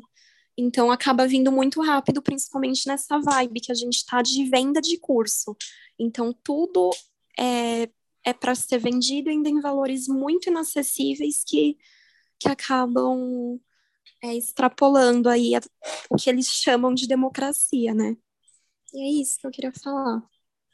É, Beatriz, a, a, você traz uma questão muito interessante exatamente para o capítulo que a gente está inserido agora que é sempre a gente vai cair nesse questionamento. Caraca, eu faço tanta coisa, é, todo dia estou inserido em algum, a minha agenda sempre está envolta de alguma questão de formação, ou de um estudo, ou de uma supervisão, de uma análise. Em que momento, pelo amor de Jesus Cristo, isso vai retornar para mim, sabe? E você começa a ver isso na tua clínica, na tua vida diária, na tua vida cotidiana, sabe? Quando você, sei lá, você participa de um grupo de estudos e você cai no atendimento, você começa a entrar na transferência com o paciente e ele solta alguma coisa que você viu, sei lá, no grupo de atos falhos, sabe? O paciente comete um, comete um lapso de, de fala, comete um lapso de memória, alguma coisa que consegue captar que se tu não tivesse visto teoricamente, não tivesse aprofundado teoricamente, aquilo teria passado despercebido por você. Não é, a gente sempre fala disso, não é porque você se forma numa graduação, numa pós, ou num curso livre, que aquilo já te autoriza a ser analista. Você tem, você tem que estar sempre dentro do tripé. Se tu me pergunta por que participar, ou a pessoa que perguntou, né, por que tem que fazer tudo isso, é, o retorno vai voltar, o retorno volta sempre é, descrito e inscrito no paciente que você está tratando, sabe? Se você não tiver no tripé, se você não tiver com as tuas coisas orientadas ao tripé de formação, sempre análise, supervisão e teoria, não importa a forma. Se isso não tiver inscrito em você, aquilo não vai refletir no teu atendimento. Faz sentido para vocês que estão vindo? Sim, faz muito sentido, Efraim. Eu também gostaria de falar que eu acho muito bacana é, a iniciativa de vocês, eu vou chamar de iniciativa, acho muito bacana a iniciativa de vocês oferecerem um grupo de leitura e um grupo de estudos. Assim, isso para mim é democracia, sabe? Agora tem pessoas que, né, psicanalistas que se dizem democráticos, mas realmente cobram uma nota para um grupo de estudo, para um grupo de leitura, ou para um curso, assim, sei lá, um curso de férias, de uma, uma aula com duas horas e acabam cobrando muito. Isso eu acho muito, assim, falho dos psicanalistas, principalmente os que se dizem democráticos. Então, eu acho muito bacana essa iniciativa de vocês de estar tá colaborando com a democratização do ensino da psicanálise. Eu acho isso muito bacana. É, eu que agradeço, só finalizando o teu comentário, eu agradeço. E é, e é justamente isso, essa visão do o momento que a gente está inserido agora. É o momento em que a pandemia trouxe uma, uma severa desordem de, de, de nível econômico. Então, se eu chego aqui para vocês, caraca, vou cobrar de cada um aqui mensalmente no grupo de estudo, sei lá, é, vamos botar aqui 170 reais, 200 reais, sabe? Proposta é levar, justamente, a proposta juntamente com, com o João Paulo é justamente levar a psicanálise de uma forma democrática, de uma forma livre, é, sem esse peso todo de, de, ah, vou cobrar exorbitantemente o valor de vocês. Não. É, se isso está refletindo em vocês, a gente está conseguindo propagar a ideia que é disseminar a teoria psicanalítica. Pode falar, Gabriel. Se eu te disser que eu, que eu não combinei com ela, o que eu vou falar agora, você não vai acreditar. Mas antes dela elogiar vocês, eu ia falar isso. É, a gente tem visto aí tirando alguns poucos, esses mais estrelas, né, esses psicanalistas que andam passando longe na análise pessoal de trabalhar o narcisismo, assim, né, que cobram uma aula de uma hora e meia, 250 reais, e não falam do conteúdo da aula, falam deles mesmos o tempo inteiro e 10 minutos do livro, comparado com o que você e o João estão fazendo aqui, assim, é, Primeiro, uma iniciativa sensacional. É muito triste que a gente veja, né, por exemplo, e aí fica até a crítica, várias pessoas aderindo, mas não participam, só vão querer pagar e pegar o certificado no final, que é uma coisa muito triste, reflete uma preocupação muito grande do tipo de análise que anda sendo feita com as pessoas por aí em muito, em muito setting terapêutico. Mas, Sim. assim, afora esses, vocês dois, assim, é, é, é louvável, é admirável isso, porque, e não é nem pelo valor baixo, é pelo negócio de deixar democratizado, de você abrir para as pessoas, chamar para discussão e analisar. Então, assim, como eu disse, não foi combinado, mas realmente é, é, é maneiro demais essa, essa atitude de vocês. Ô, ô Gabriel, ah, desculpa, tá, pessoal? A internet caiu aqui. Só colocando um, um, ponto de observação, eu acho muito interessante. Eu e o Efraim, um dia, é, em uma reunião, nós estávamos discutindo justamente isso. Eu vejo por aí muitos psicanalistas e psicólogos, de modo geral, terapeutas, que eles é, dizem o seguinte: existe, existem, né? Existe, né? Uma grande crítica em cima da, da questão da graduação de psicanálise. É que nem eu falei com o Efraim, eu, eu tenho o seguinte, a seguinte linha de pensamento. Cada um faz aquilo que acha melhor para si. Entendeu? E é, voltando a essa questão do psicanalista, eu escutei de um psicanalista, eu não vou citar o nome, mas escutei o seguinte, a seguinte fala dele relacionada à graduação de psicanálise. Olha, vocês não devem, uma pessoa bastante conhecida, vocês não devem buscar uma psicanálise de graduação, porque vocês não conhecem. A Efraim está até rindo, porque eu vou falar algo que realmente, cara, assim, foge, eu acho que foge a consciência, a percepção do ser humano. Ele falou assim: olha, vocês não procurem instituições de formação na, na graduação em psicanálise, porque são aulas gravadas, você não tem esse contato com, com o professor e tal, e, e existem questões que vocês vão ter que tirar ali online, vocês não conhecem o material, tal, tal, tal. Então, é, ele, ele, ele pontuou bastante essa questão de ser online. Aí eu fui pesquisar no Instagram dele, eles estavam oferecendo um curso onde as aulas ficariam gravadas e seriam aulas online. Aí, fiquei assim, tá, Beleza, mas e aí? Como se diz, eu não, ó, fulano não pode, mas eu posso. Então, assim, é uma questão de, de, de, de ego, uma questão narcísica mesmo. Tipo assim, eu preciso depreciar o que o outro oferece para chamar atenção para o meu produto. E assim, é um cara que fala muito em de democratizar a psicanálise. Cadê a democracia? Cadê o, o direito de liberdade do sujeito? onde o sujeito escolhe aonde ele vai formar, Se ele vai ser um bom psicanalista ou não, diz respeito justamente a questões pessoais dele, não a mim, não ao Renato, não ao, ao Efraim, é uma questão pessoal. Então, meu ponto de vista é o seguinte: você tem que fazer uma formação onde você se sente bem, você se sente confortável. Eu fiz em uma instituição, então, assim, me senti bem, me senti confortável. E, assim, se tiver algum outro curso de extensão, farei, porque eu gostei muito. Mas se hoje fosse para procurar uma, uma graduação em psicanálise, talvez sim, eu poderia ponderar em fazer.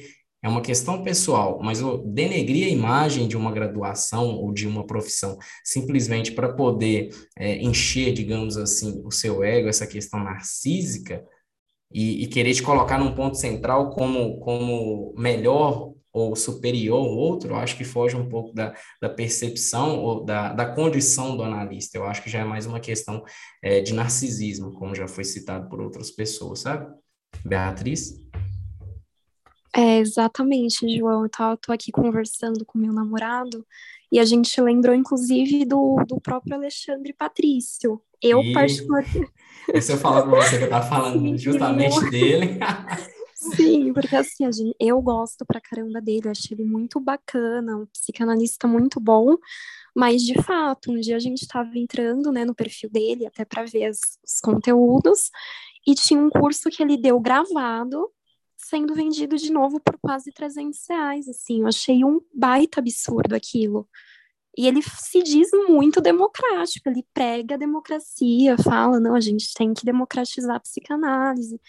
E era um curso gravado dele, que foi dado em dezembro, não lembro. E um curso gravado por 300 reais. Ele ainda prega esse negócio de graduação é, com aulas gravadas, assim. Ele super critica, mas ele reproduz isso. Então é extremamente importante também a gente ver o quanto um, um psicanalista bom também precisa muito de análise, né? O quão narcísico ele é para colocar defeito em uma graduação de aulas gravadas, mas ele mesmo oferecer por um valor super absurdo.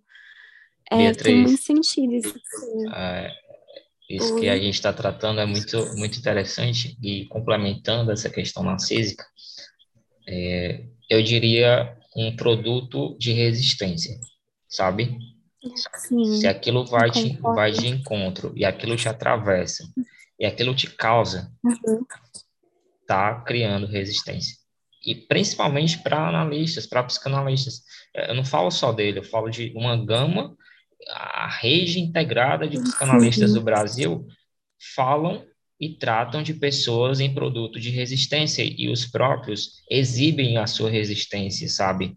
É, é, impedem que as pessoas tenham o, o, livre acesso à psicanálise. Elas privatizaram o conceito de psicanálise, o saber da psicanálise para elas, fecharam esse, esse, é, essa vontade de estudar. Então, se as pessoas hoje procuram grupos de estudos com valor mais acessível, se procuram psicanalistas de outras instituições que o valor é mais democrático, ou se busca graduação, isso é reflexo de uma privatização de pessoas que pregam um discurso totalmente ambíguo. Sim, concordo, total. Total mesmo. Gabriel? É, claro que essa questão do, da graduação né, de psicanálise, ela levanta a, aquela aquela questão do, do processo de análise pessoal também, né? Tem a questão toda do atravessamento, se a, a graduação exigiria que o aluno entrasse num processo de análise pessoal e se exige, você já acabou desestruturando toda a ideia da psicanálise em si, do desejo e tudo mais. Então, com, nesse sentido, realmente, ela, eu acho que ela suscita questões que não precisam fazer com que ela seja inteiramente demonizada, mas refletida num primeiro momento, para talvez, com muito, muito trabalho, muito cuidado, ela possa ser é, reajustada, ajustada aos poucos, mesmo porque a gente tem pós-graduações em, em, psicanálise online, é, né? a diferença é que o encontro é síncrono, mas você não tem a mão de vivência ali no tete a tete, no face to face, então, de certa forma, você perde também da realidade. A pandemia trouxe a realidade do, do setting terapêutico totalmente mutável, que é a sua casa, é a sua sala, é qualquer lugar, mas, de fato, quando a gente fala desses, né, a Beatriz um pouco mais ousada, né, falando, dando nome aos, aos bois, né, mas quando a gente fala desses gigantes aí do entretenimento e ao mesmo tempo da psicanálise tudo junto, né, por várias questões que eu coloco essa essa frase, a gente pensa assim, né, quanto do dos próprios psicanalistas foi sendo abandonado, porque se a gente para para ver a história do, sei lá, por exemplo, do Lacan, tem vários professores que falam que o Lacan chegava a atender gente sem cobrar nada. E aí você colocar um valor extremamente, né, um, um quarto de um salário mínimo num curso de duas horas, de uma hora e meia, é, você está afastando as pessoas da psicanálise, você está mandando elas embora. Você está dizendo que aqui você está fazendo o que a Europa sempre fez durante todo o processo do saber. Você está dizendo que saber é para rico, para elitista e que quem não está dentro disso tem que se contentar com a migalha do pão e olhe lá. Então é muito complicado esse negócio. Eu, é, eu puxa é, questionamento demais essa fala. fala fala da, da Beatriz em relação à questão da análise, até do, do próprio indivíduo que ela citou o nome lá. É, eu ouvi um podcast dele onde ele tratava sobre um texto de Freud é, sobre a questão do mal-estar na civilização, onde ele abordava a, conceitos básicos e ele abordava a questão das quatro exceções, né? Das exceções. E, tipo assim, teve uma fala dele que eu achei, assim, um, um tanto quanto é, meio, digamos, como é que qual é a palavra? Meio fora do comum. Ele lê um trecho onde Freud ele acaba depreciando, eu também não concordo com esse trecho, é, depreciando a mulher, né? Ele fala que a mulher se sentiria, é, de certa forma, ela olharia para a mãe com sentimento, com ressentimento por ter nascido castrada. Beleza. E se sentiria inferior. Eu também não concordo com essa fala. Porém, ele, no mesmo momento em que ele defendeu, e eu concordo com ele, realmente, eu não, eu, eu discordo dessa visão do Freud, assim, são visões diferentes, eu discordo desse, dessa colocação dele, porém, no mesmo momento que ele enalteceu as mulheres, ele depreciou os homens, em falas depreciativas. Então, assim, não que eu esteja defendendo a questão do homem, mas eu digo o seguinte: isso levantou o seguinte, assim, o seguinte questionamento. Espera aí, ele está realmente defendendo as mulheres ou tem algo aí que ele precisa levar para uma análise aonde ele tem um certo, uma certa repulsa, uma certa repulsa ao, ao, sexo masculino, uma certa condição que na primeira oportunidade que ele tem, ele acaba depreciando a imagem. Afinal de contas, eu acho que é, não cabe essa questão de, de, de comparações e de depreciações. Eu acho que cada indivíduo, dentro de cada contexto e dentro de cada ambiente, exerce a sua função, tem o seu papel.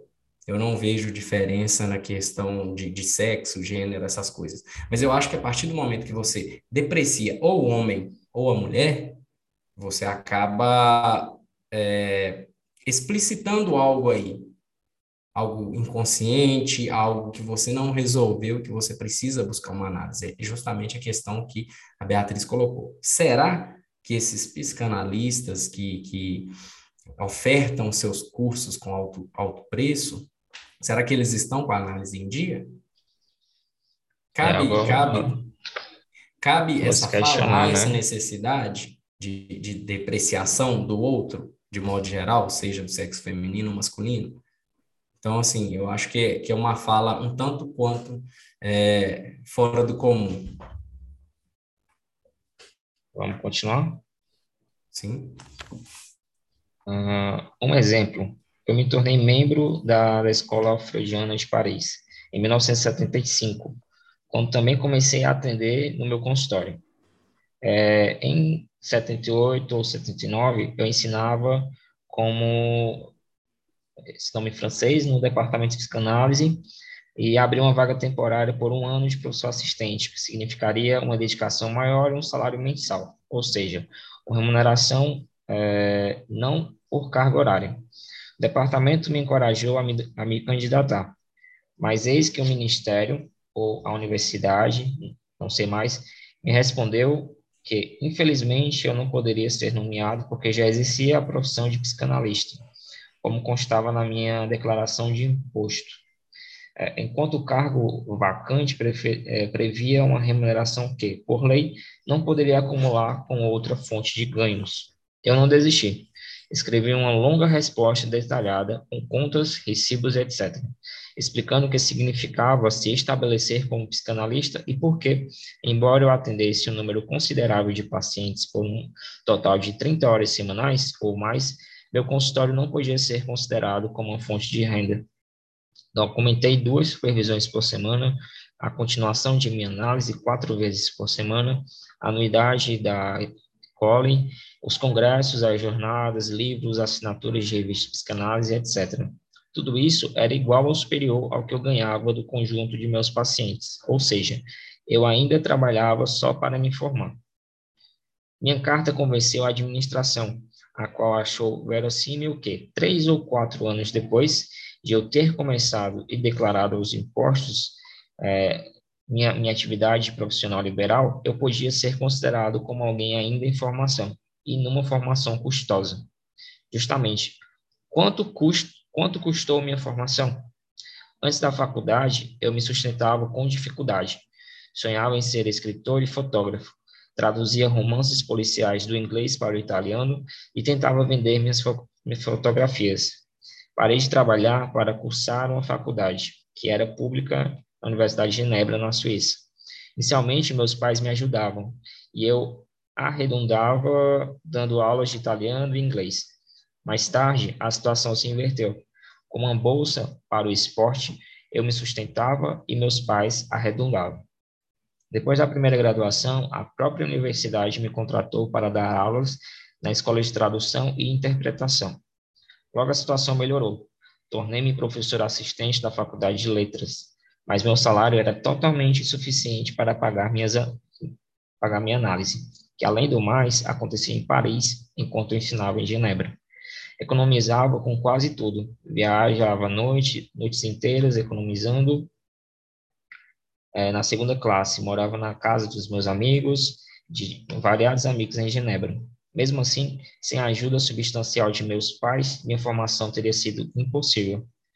Meu primeiro consultório era o pequeno apartamento no qual morava. A calefação era uma estufa a carvão. Eu dormia no sofá da sala, que servia como sala de espera. Em suma, por seis ou sete anos depois do fim da faculdade, embora eu atendesse 30 horas por semana e ensinasse na universidade, eu não ganhava o suficiente para sequer pagar a minha formação. Desde então, nada mudou. A formação para se tornar psicoterapeuta continua longa e cara. No caso das psico, nas psicoterapias ditas dinâmicas, que tratam dos conflitos internos, como a psicanálise, pior ainda. Atendi em supervisão durante um bom tempo. Uma psicóloga que não dispunha de heranças ou outras riquezas familiares e pagou sua, sua análise e sua formação psicanalítica se prostituindo Lembro que me perguntei na época se essa fonte de renda pouco habitual não comprometia o processo de formação. Concluí que não e que qualquer dúvida que eu tivesse era fruto de um estranho preconceito moralista, como se logo um psicanalista não pudesse nascer no mesmo lugar em que todos nascemos entre fezes e urina. Eu vou parar aqui né, nessa questão desse parágrafo e para a gente recapitular o que, ele está dizendo aqui nessa, nessas partes que eu li. Foi um percurso e um trajeto que é muito interessante da gente ler e, e, refletir em cima disso. Foi uma pessoa, a gente pode ver apontado, uma pessoa do saber que mostrava a psicanálise no Brasil, mas que tem um percurso, e eu acho muito interessante a gente se haver com o percurso de nós colegas, dos colegas psicanalistas, das pessoas que estão estudando, porque isso é muito gratificante é uma construção histórica, uma construção cultural que sempre vai agregar. Então, a gente vê o Contardo como alguém que passou uma dificuldade durante seu percurso. E ele foi experiência viva de alguém que viu uma psicanálise muito elitista, muito cara, muito burguesa. Então, uma pessoa que usa o corpo para gerar a sua renda, para se sustentar, para se manter, será que ela pode ser psicanalista? Aí a gente volta para aquele capítulo que a gente leu, que a gente leu. Será que um homossexual pode ser psicanalista? Será que um transgênero pode ser um psicanalista? Sabe? São, são questões que levantam a gente o pensamento de até onde vai a nossa resistência enquanto nossa sustentação de, de ocupação, de saber analítico. São, são situações que a gente tem que levar para análise. Se aquilo está tá afetando, se aquilo está entrando numa contra-transferência, como a gente sempre fala aqui, é uma questão de você voltar e se haver com a sua análise pessoal. Não é comum que você, ah, Fren, tu, tu faz coisas moralmente é, ridículas para o meio psicanalítico, então você não pode ser psicanalista por, por X, Y e Z. Não se trata disso. A questão moral é uma questão que não entra para a psicanálise. Não é porque eu sou é, de uma orientação sexual X, ou se eu uso meu corpo para o meu bel prazer, seja lá para o que for, que a pessoa pode chegar e julgar ou fazer um pré-julgamento moral, dizendo que você não é psicanalista porque isso não pode, sabe? Esse período de, de elitismo, de privatização, por maior que ainda aconteça, já está diminuindo. Então, hoje, qualquer pessoa pode estudar psicanálise, qualquer é, tipo de orientação pode dar psicanálise, sabe? Então é para a gente refletir em cima disso. E eu acho interessante a sua colocação pelo seguinte: é, se o analista, se o terapeuta, ele tem algum, algum tipo de, de, de questão moral mal resolvida com, com seja com, com analisando, com paciente ou com outro, é, é um sinal de que existe aí uma resistência e de que a análise dele ainda não chegou ao fim, digamos assim, entre aspas, né? Ele precisa realmente continuar seu processo de análise, porque se há resistência a algo no outro que incomoda ele, ele precisa saber o que é, ele precisa descobrir o que que o aflige inconscientemente, que ele não consegue aceitar o fato de, de uma prostituta ou de, de um transexual se tornar um analista. Isso a gente contextualiza pegando o gancho da, da discussão do bloco anterior se a gente pega a situação da graduação em psicanálise, só levantando aqui rapidamente para a gente continuar. Será que uma pessoa que estuda a graduação em psicanálise é menos psicanalista do que uma pessoa que faz uma pós-graduação dentro da universidade em psicanálise? Vamos só refletir, não precisa nem responder, sabe? Porque, assim, é o mesmo princípio. Dentro da universidade, é, o sistema de ensino é a psicanálise. Se você está embasado no tripé, é psicanálise. Então, será que a pessoa, seja prostituta ou seja um graduado em psicanálise, um vai ser menor que o outro dentro do ensino? Quem é a gente para julgar isso, né? Eu, eu, só um ponto de vista, eu acho que essa questão aí de, das pessoas que falam em democratizar e ao mesmo tempo tem uma repulsa pela democratização da psicanálise, eu acho que elas é, tem o seguinte medo, né, de perder seu lugar de estrelinha, que digamos assim, são os psicanalistas estrelas. Se democratizar a psicanálise, pode ser que grande quantidade de pessoas se tornem psicanalistas. E aquele gozo pessoal de ser a estrela, de ser diferente, de ser único dentro de uma sociedade elitista, vai se perder com o tempo.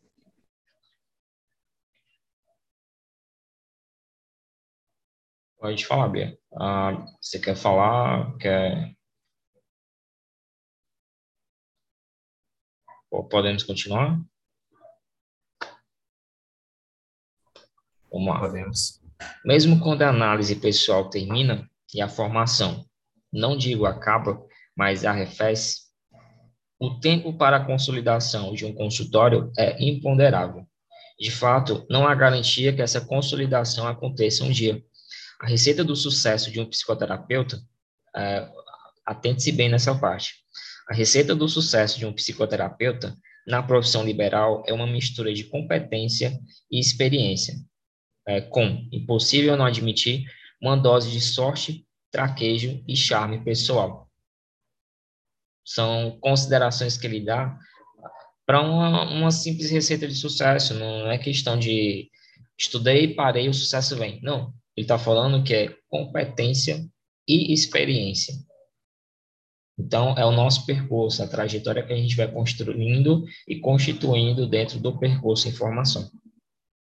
É possível e até frequente que durante toda a sua vida profissional, um excelente psicoterapeuta precise completar sua renda com uma, com uma outra atividade, ensino, prática da psiquiatria, do coaching, da medicina, etc.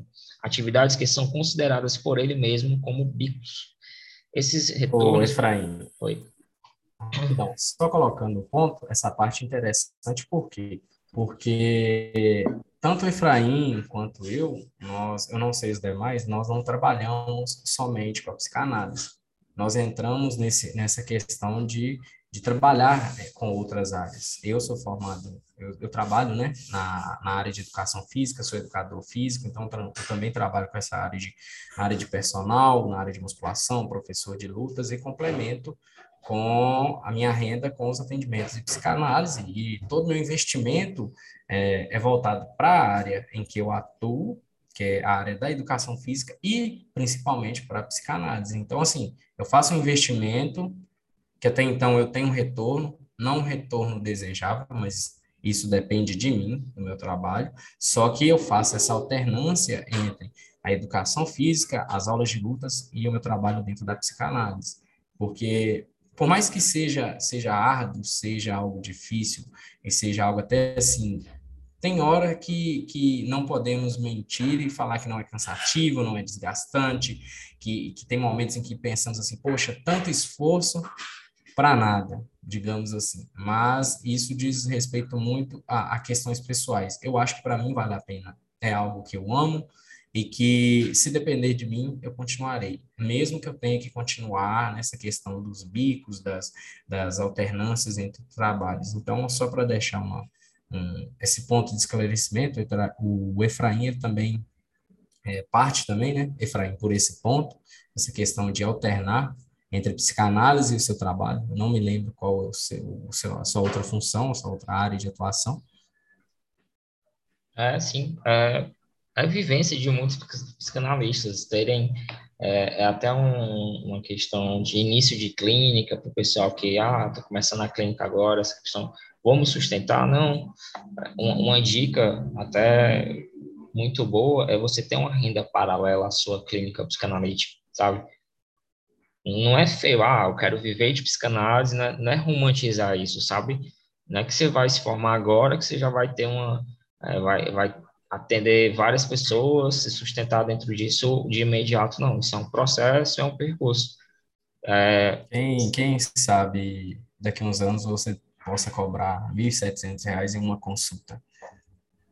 Já pensou na possibilidade?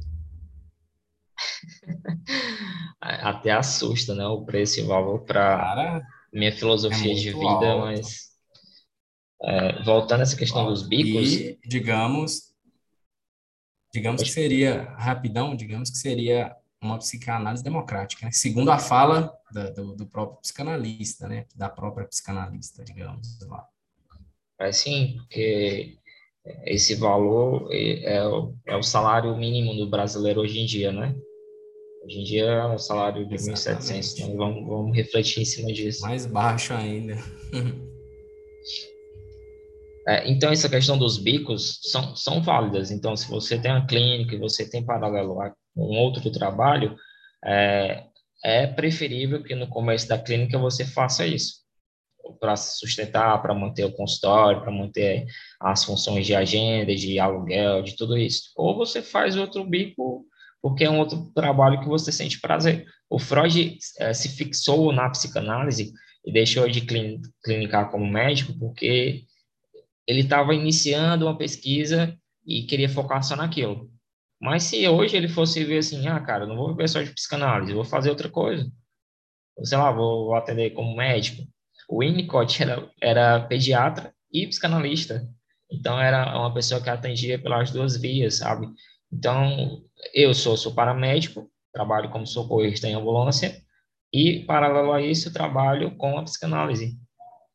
Então, são, são vias que você vai tomando, é o seu percurso, não é algo que eu vou chegar aqui e vou criticar. Ah, João, para com esse negócio de, de, de profissão paralela e se foca só na psicanálise. Não, isso não compete a mim, isso é singular de cada um. Então, a gente sustenta até onde consegue sustentar o nosso desejo de ser psicanalista, das mais, das mais diversas formas, sabe? Não tem juízo de valor, não tem juízo moral aqui, não, isso não existe. Então, é, esses retornos profissionais e financeiros incertos e lentos contrariam, obviamente, as expectativas de quem se formou e de seus pais se lhe ajudaram. Isso talvez aconteça com todas as profissões liberais, em que o processo de formação deságua na espera de um reconhecimento social que às vezes tarda ou falha. De qualquer forma, Convenhamos, é difícil aguentar mais de 10 anos de engajamento assíduo e de gasto sem nenhuma garantia de que o esforço se torne rentável. Por isso mesmo, essa recomendação. Uma formação de psicoterapeuta deveria ser sustentada não tanto pelo, pró pelo projeto de se tornar psicoterapeuta, mas pelo próprio interesse no processo de formação. Então, olha só, a gente tira a, o, o se sustentar pelo projeto de se tornar e passa a se interessar e de se haver com esse processo de formação. Então, não é pensar em se tornar psicoterapeuta para ganhar dinheiro, sabe? Ele mesmo já fala isso, que isso não acontece. Não é entrar em psicoterapia, ah, para se achar, agora eu sou o maioral, consigo analisar todo mundo, e não é bem assim. A questão é ir mais o interesse na, na, no processo de formação que você está passando e passará por toda a vida. Em outras palavras, a formação para a profissão de psicoterapeuta é tão intensa, longa e dispendiosa que, para aguentar do, é, sua duração indefinida, é necessário encontrar nela um prazer. E, e a gente pode botar aqui aquela questão do desejo, da, desse desejo de sustentar algo. Por que, que você faz isso? Por que, que você se mantém e está sustentando é, esse teu desejo com tanto afinco, com, com tanta paixão, com tanto amor. Imagina o tanto de crítica que o Freud sofreu com, com o início da clínica psicanalítica. Imagina uma pessoa que já tinha uma carreira formada como médico, já era conhecido dentro do, do campo social, do seu núcleo de sociedade, como médico neurologista com pesquisa científica dentro disso, e ele sai desse, desse processo de medicina e vai para a psicanálise e sustenta esse desejo. Então, o que foi que motivou ele? Vamos, é, é uma questão de reflexão. O que é está me sustentando hoje dentro da minha clínica? O que, é que, o que é que me mantém?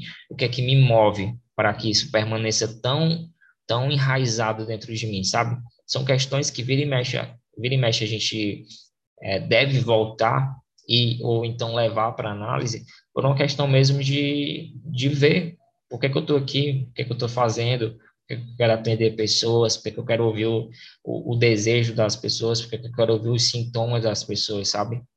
Então é algo muito a se pensar. Continuando aqui. Consequência, é, consequência e prova desse prazer, ainda hoje é, pratico turismo psicoterapêutico e recomendo a todos. Olha que interessante essa passagem. Se numa viagem permaneço um certo tempo, a partir de, sei lá, 15 dias, na mesma cidade, procura um terapeuta, se possível, de uma orientação diferente da minha. Por exemplo, um junguiano, psicanalista existencial, comportamental, um culturalista, e peço para ser atendido intensivamente a cada dia.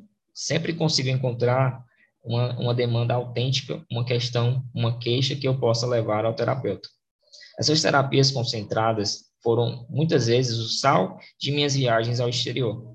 Quando isso acontecia numa cidade que eu não conhecia e quando a terapia funcionava, eu ficava com a impressão de que, ao descobrir a nova cidade, eu descobria mais algum território de mim mesmo. Achei muito interessante essa parte. E, e é algo até, é uma aventura até a parte, porque a gente sempre se aventura com a, com análise terapêutica dentro do, do núcleo psicanalítico mas o, o Contardo é alguém que gostava tanto de explorar a variedade da, da cultura humana, da experiência humana, que ele se colocava à prova de várias experiências. Então, imagina só, você é analista, com um percurso já formado dentro da sua análise, da sua formação, você entrar em terapia com uma pessoa que não tem nada a ver com a tua formação. Olha que interessante. Então, é tipo assim, eu sou analista é, é, da psicanálise e eu vou me consultar com o Renato, que é, sei lá, culturalista. Então, é uma pessoa que não tem nada a ver. E o interessante é que eu vou dar um, um outro contraste para o meu inconsciente. E eu, eu penso muito, quando eu li essa parte, vou até abrir o, o debate aqui nesse ponto, que quando eu, eu li essa parte, eu fiquei imaginando, cara, alguém que, que passa tanto tempo na, na psicanálise e se aventura com uma nova forma de terapia, é, meio que dá um restart, dá, dá um bug no teu inconsciente e tu começa de novo por um novo caminho totalmente diferente.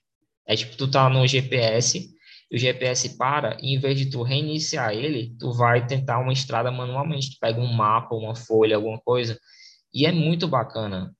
Se a gente olha com olho de resistência, a gente vai ver, pô, um cara que é psicanalista, que eu tô lendo um livro dele, fez terapia com outras coisas que não tem nada a ver com a psicanálise, não, vou parar aqui, não quero mais saber de nada.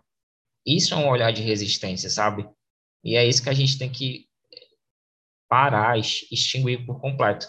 Se eu deprecio essa posição do contardo, eu deprecio todo, todas as cores que o inconsciente dele pode se expressar. Toda a expressividade da, da consciência e da inconsciência do, do ser humano se expressa das diferentes formas. Se fosse assim, só tinha um tipo de terapia. Pensa só, se todo mundo fosse psicoterapeuta de orientação psicanalítica, vê, vê no que, é que isso ia dar. Imagina só.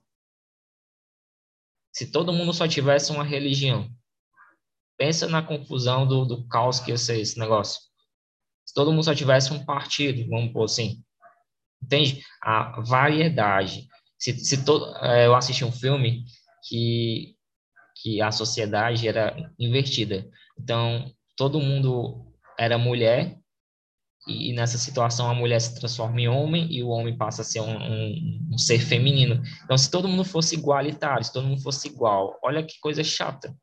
Se o espectro de cores fosse de uma só, a gente não ia ter a beleza que é o prisma das cores, entende? Essa variedade que, que o Contardo fala é justamente a característica fundamental do ser humano, é a expressividade, as diferentes formas da gente conhecer esse inconsciente.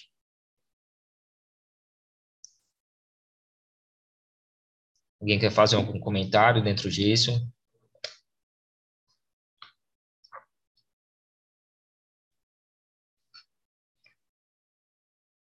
Imagina só, a gente viaja, sei lá, o Renato viaja para o Japão e começa uma, uma terapia com, com outro profissional totalmente diferente. Imagina só a experiência. Eu, particularmente, nunca fiz isso, mas depois que eu li esse trecho, eu certamente vou fazer, sabe? Para ver como que é. Porque, assim, se a gente olha, quando, quando isso acontecer, a gente vai ver a situação como analista e como analisando, querendo ou não, sabe?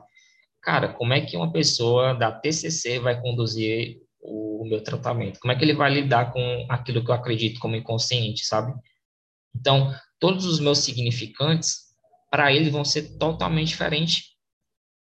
A condução que eu espero que eu tenha para mim mesmo vai ser completamente diferente, vai ser um, uma experiência totalmente nova.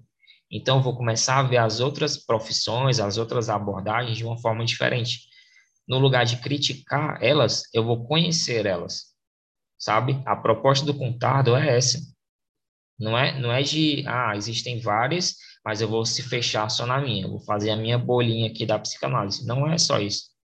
Se existem várias formas de expressão do inconsciente, por que, que eu não posso dar fala e lugar para essas várias expressões de, de terapias? sabe? De alguma forma isso vai ajudar a pessoa. De alguma forma isso vai trazer um bem-estar ou vai trazer um, uma paz interior para a pessoa que, na, na, na, necessidade que ela tem naquele momento. Então, uma coisa que eu acredito é, a terapia ela funciona para a estação que você acredita que você está. Nesse momento faz sentido para você uma psicanálise, vai fundo. Mas se em outro momento da tua vida faz sentido uma TCC, faz sentido uma humanística, uma gestalt, vai fundo, sabe? Não é se restringir a fechar a, a tua cabeça só para uma coisa. Entende? Faz sentido para vocês isso?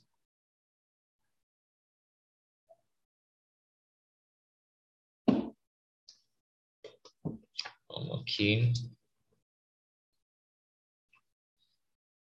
É, outra consequência do prazer no processo de se formar. É frequente que uma terapia de formação se torne, se não eterna, ao menos difícil de ser terminada. Antes de levar questões é, cabeludas sobre o que seria ou deveria ser o, o fim de uma terapia de formação, é bom lembrar que uma terapia é, antes de mais nada, uma experiência extremamente interessante, viva e, em muitos momentos, prazerosa sabe? Esse trecho eu deixei marcado também, muito interessante. Terapia, antes de mais nada, uma experiência extremamente interessante, viva e em muitos momentos prazerosa. Há um prazer na descoberta, na possibilidade de mudar, na sensação de autonomia conquistada e, enfim, na própria cooperação com o terapeuta. Falou-se e fala-se bastante, sobretudo entre os lacanianos, de uma espécie de tristeza no fim de uma psicanálise. Fora qualquer outra consideração, eu me lembro de quando minha análise terminou. Vivi um verdadeiro luto daqueles, é, daqueles encontros quase cotidianos com alguém que eu percebia como o aliado quase incondicional de desejos que eram meus e que eu mesmo sequer suspeitava que fossem meus. É difícil terminar uma psicanálise por quê? Por mais que ela possa ser penosa, ela sempre vem com a alegria da descoberta de si e suspeito que essa constatação valha para todas as orientações terapêuticas. Abraços, né? Que é abreviado aqui. Ah, esse finalzinho a gente vai finalizar. Tu, tu, pode ler esse bilhete, João? Tem no finalzinho? Mas só para a gente fechar essa parte desse último parágrafo, olha que Leio. interessante, cara. Essa questão de fim de análise, sabe?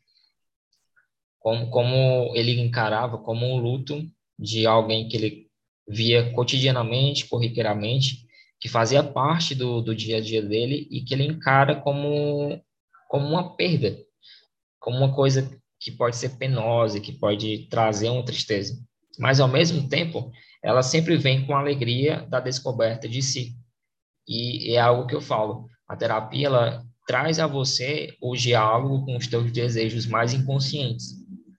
Enquanto a gente não dialoga com o nosso desejo, a gente sofre com o sintoma dele. É algo que eu leio na psicanálise que eu vejo muito claramente. Quando a gente chega, ah, Efraim, é, o contato acredita no final da análise? Claro, se você encontra o diálogo com o teu desejo, se tu encontra a descoberta de si, você chegou ao fim da análise.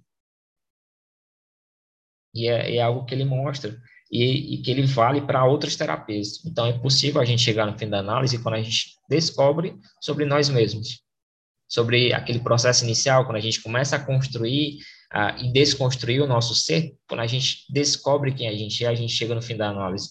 É, é esse encontrar-se consigo, é esse dialogar-se com o seu desejo.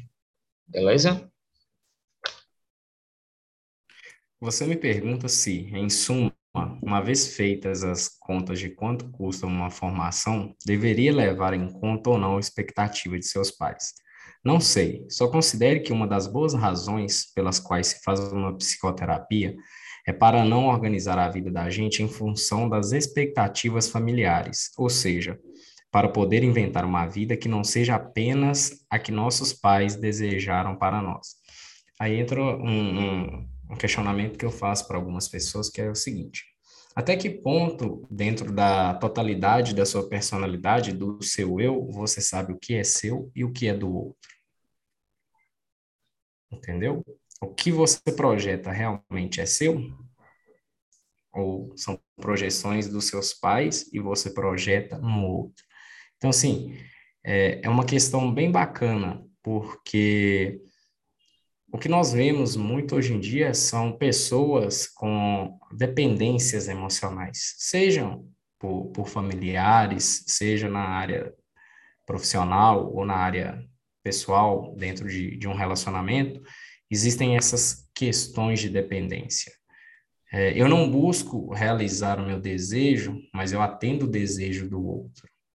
Então, é, eu vejo por aí, eu cheguei até a fazer um texto é, sobre isso, num post que eu fiz no Instagram, enquanto as pessoas dão a importância para o olhar do outro, e acabam reprimindo seu próprio desejo.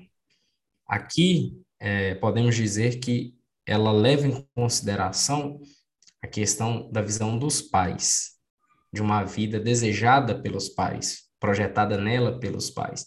Voltando àquelas questões que você mencionou, o Efraim, bem lá atrás, é, são questões mal resolvidas dos pais.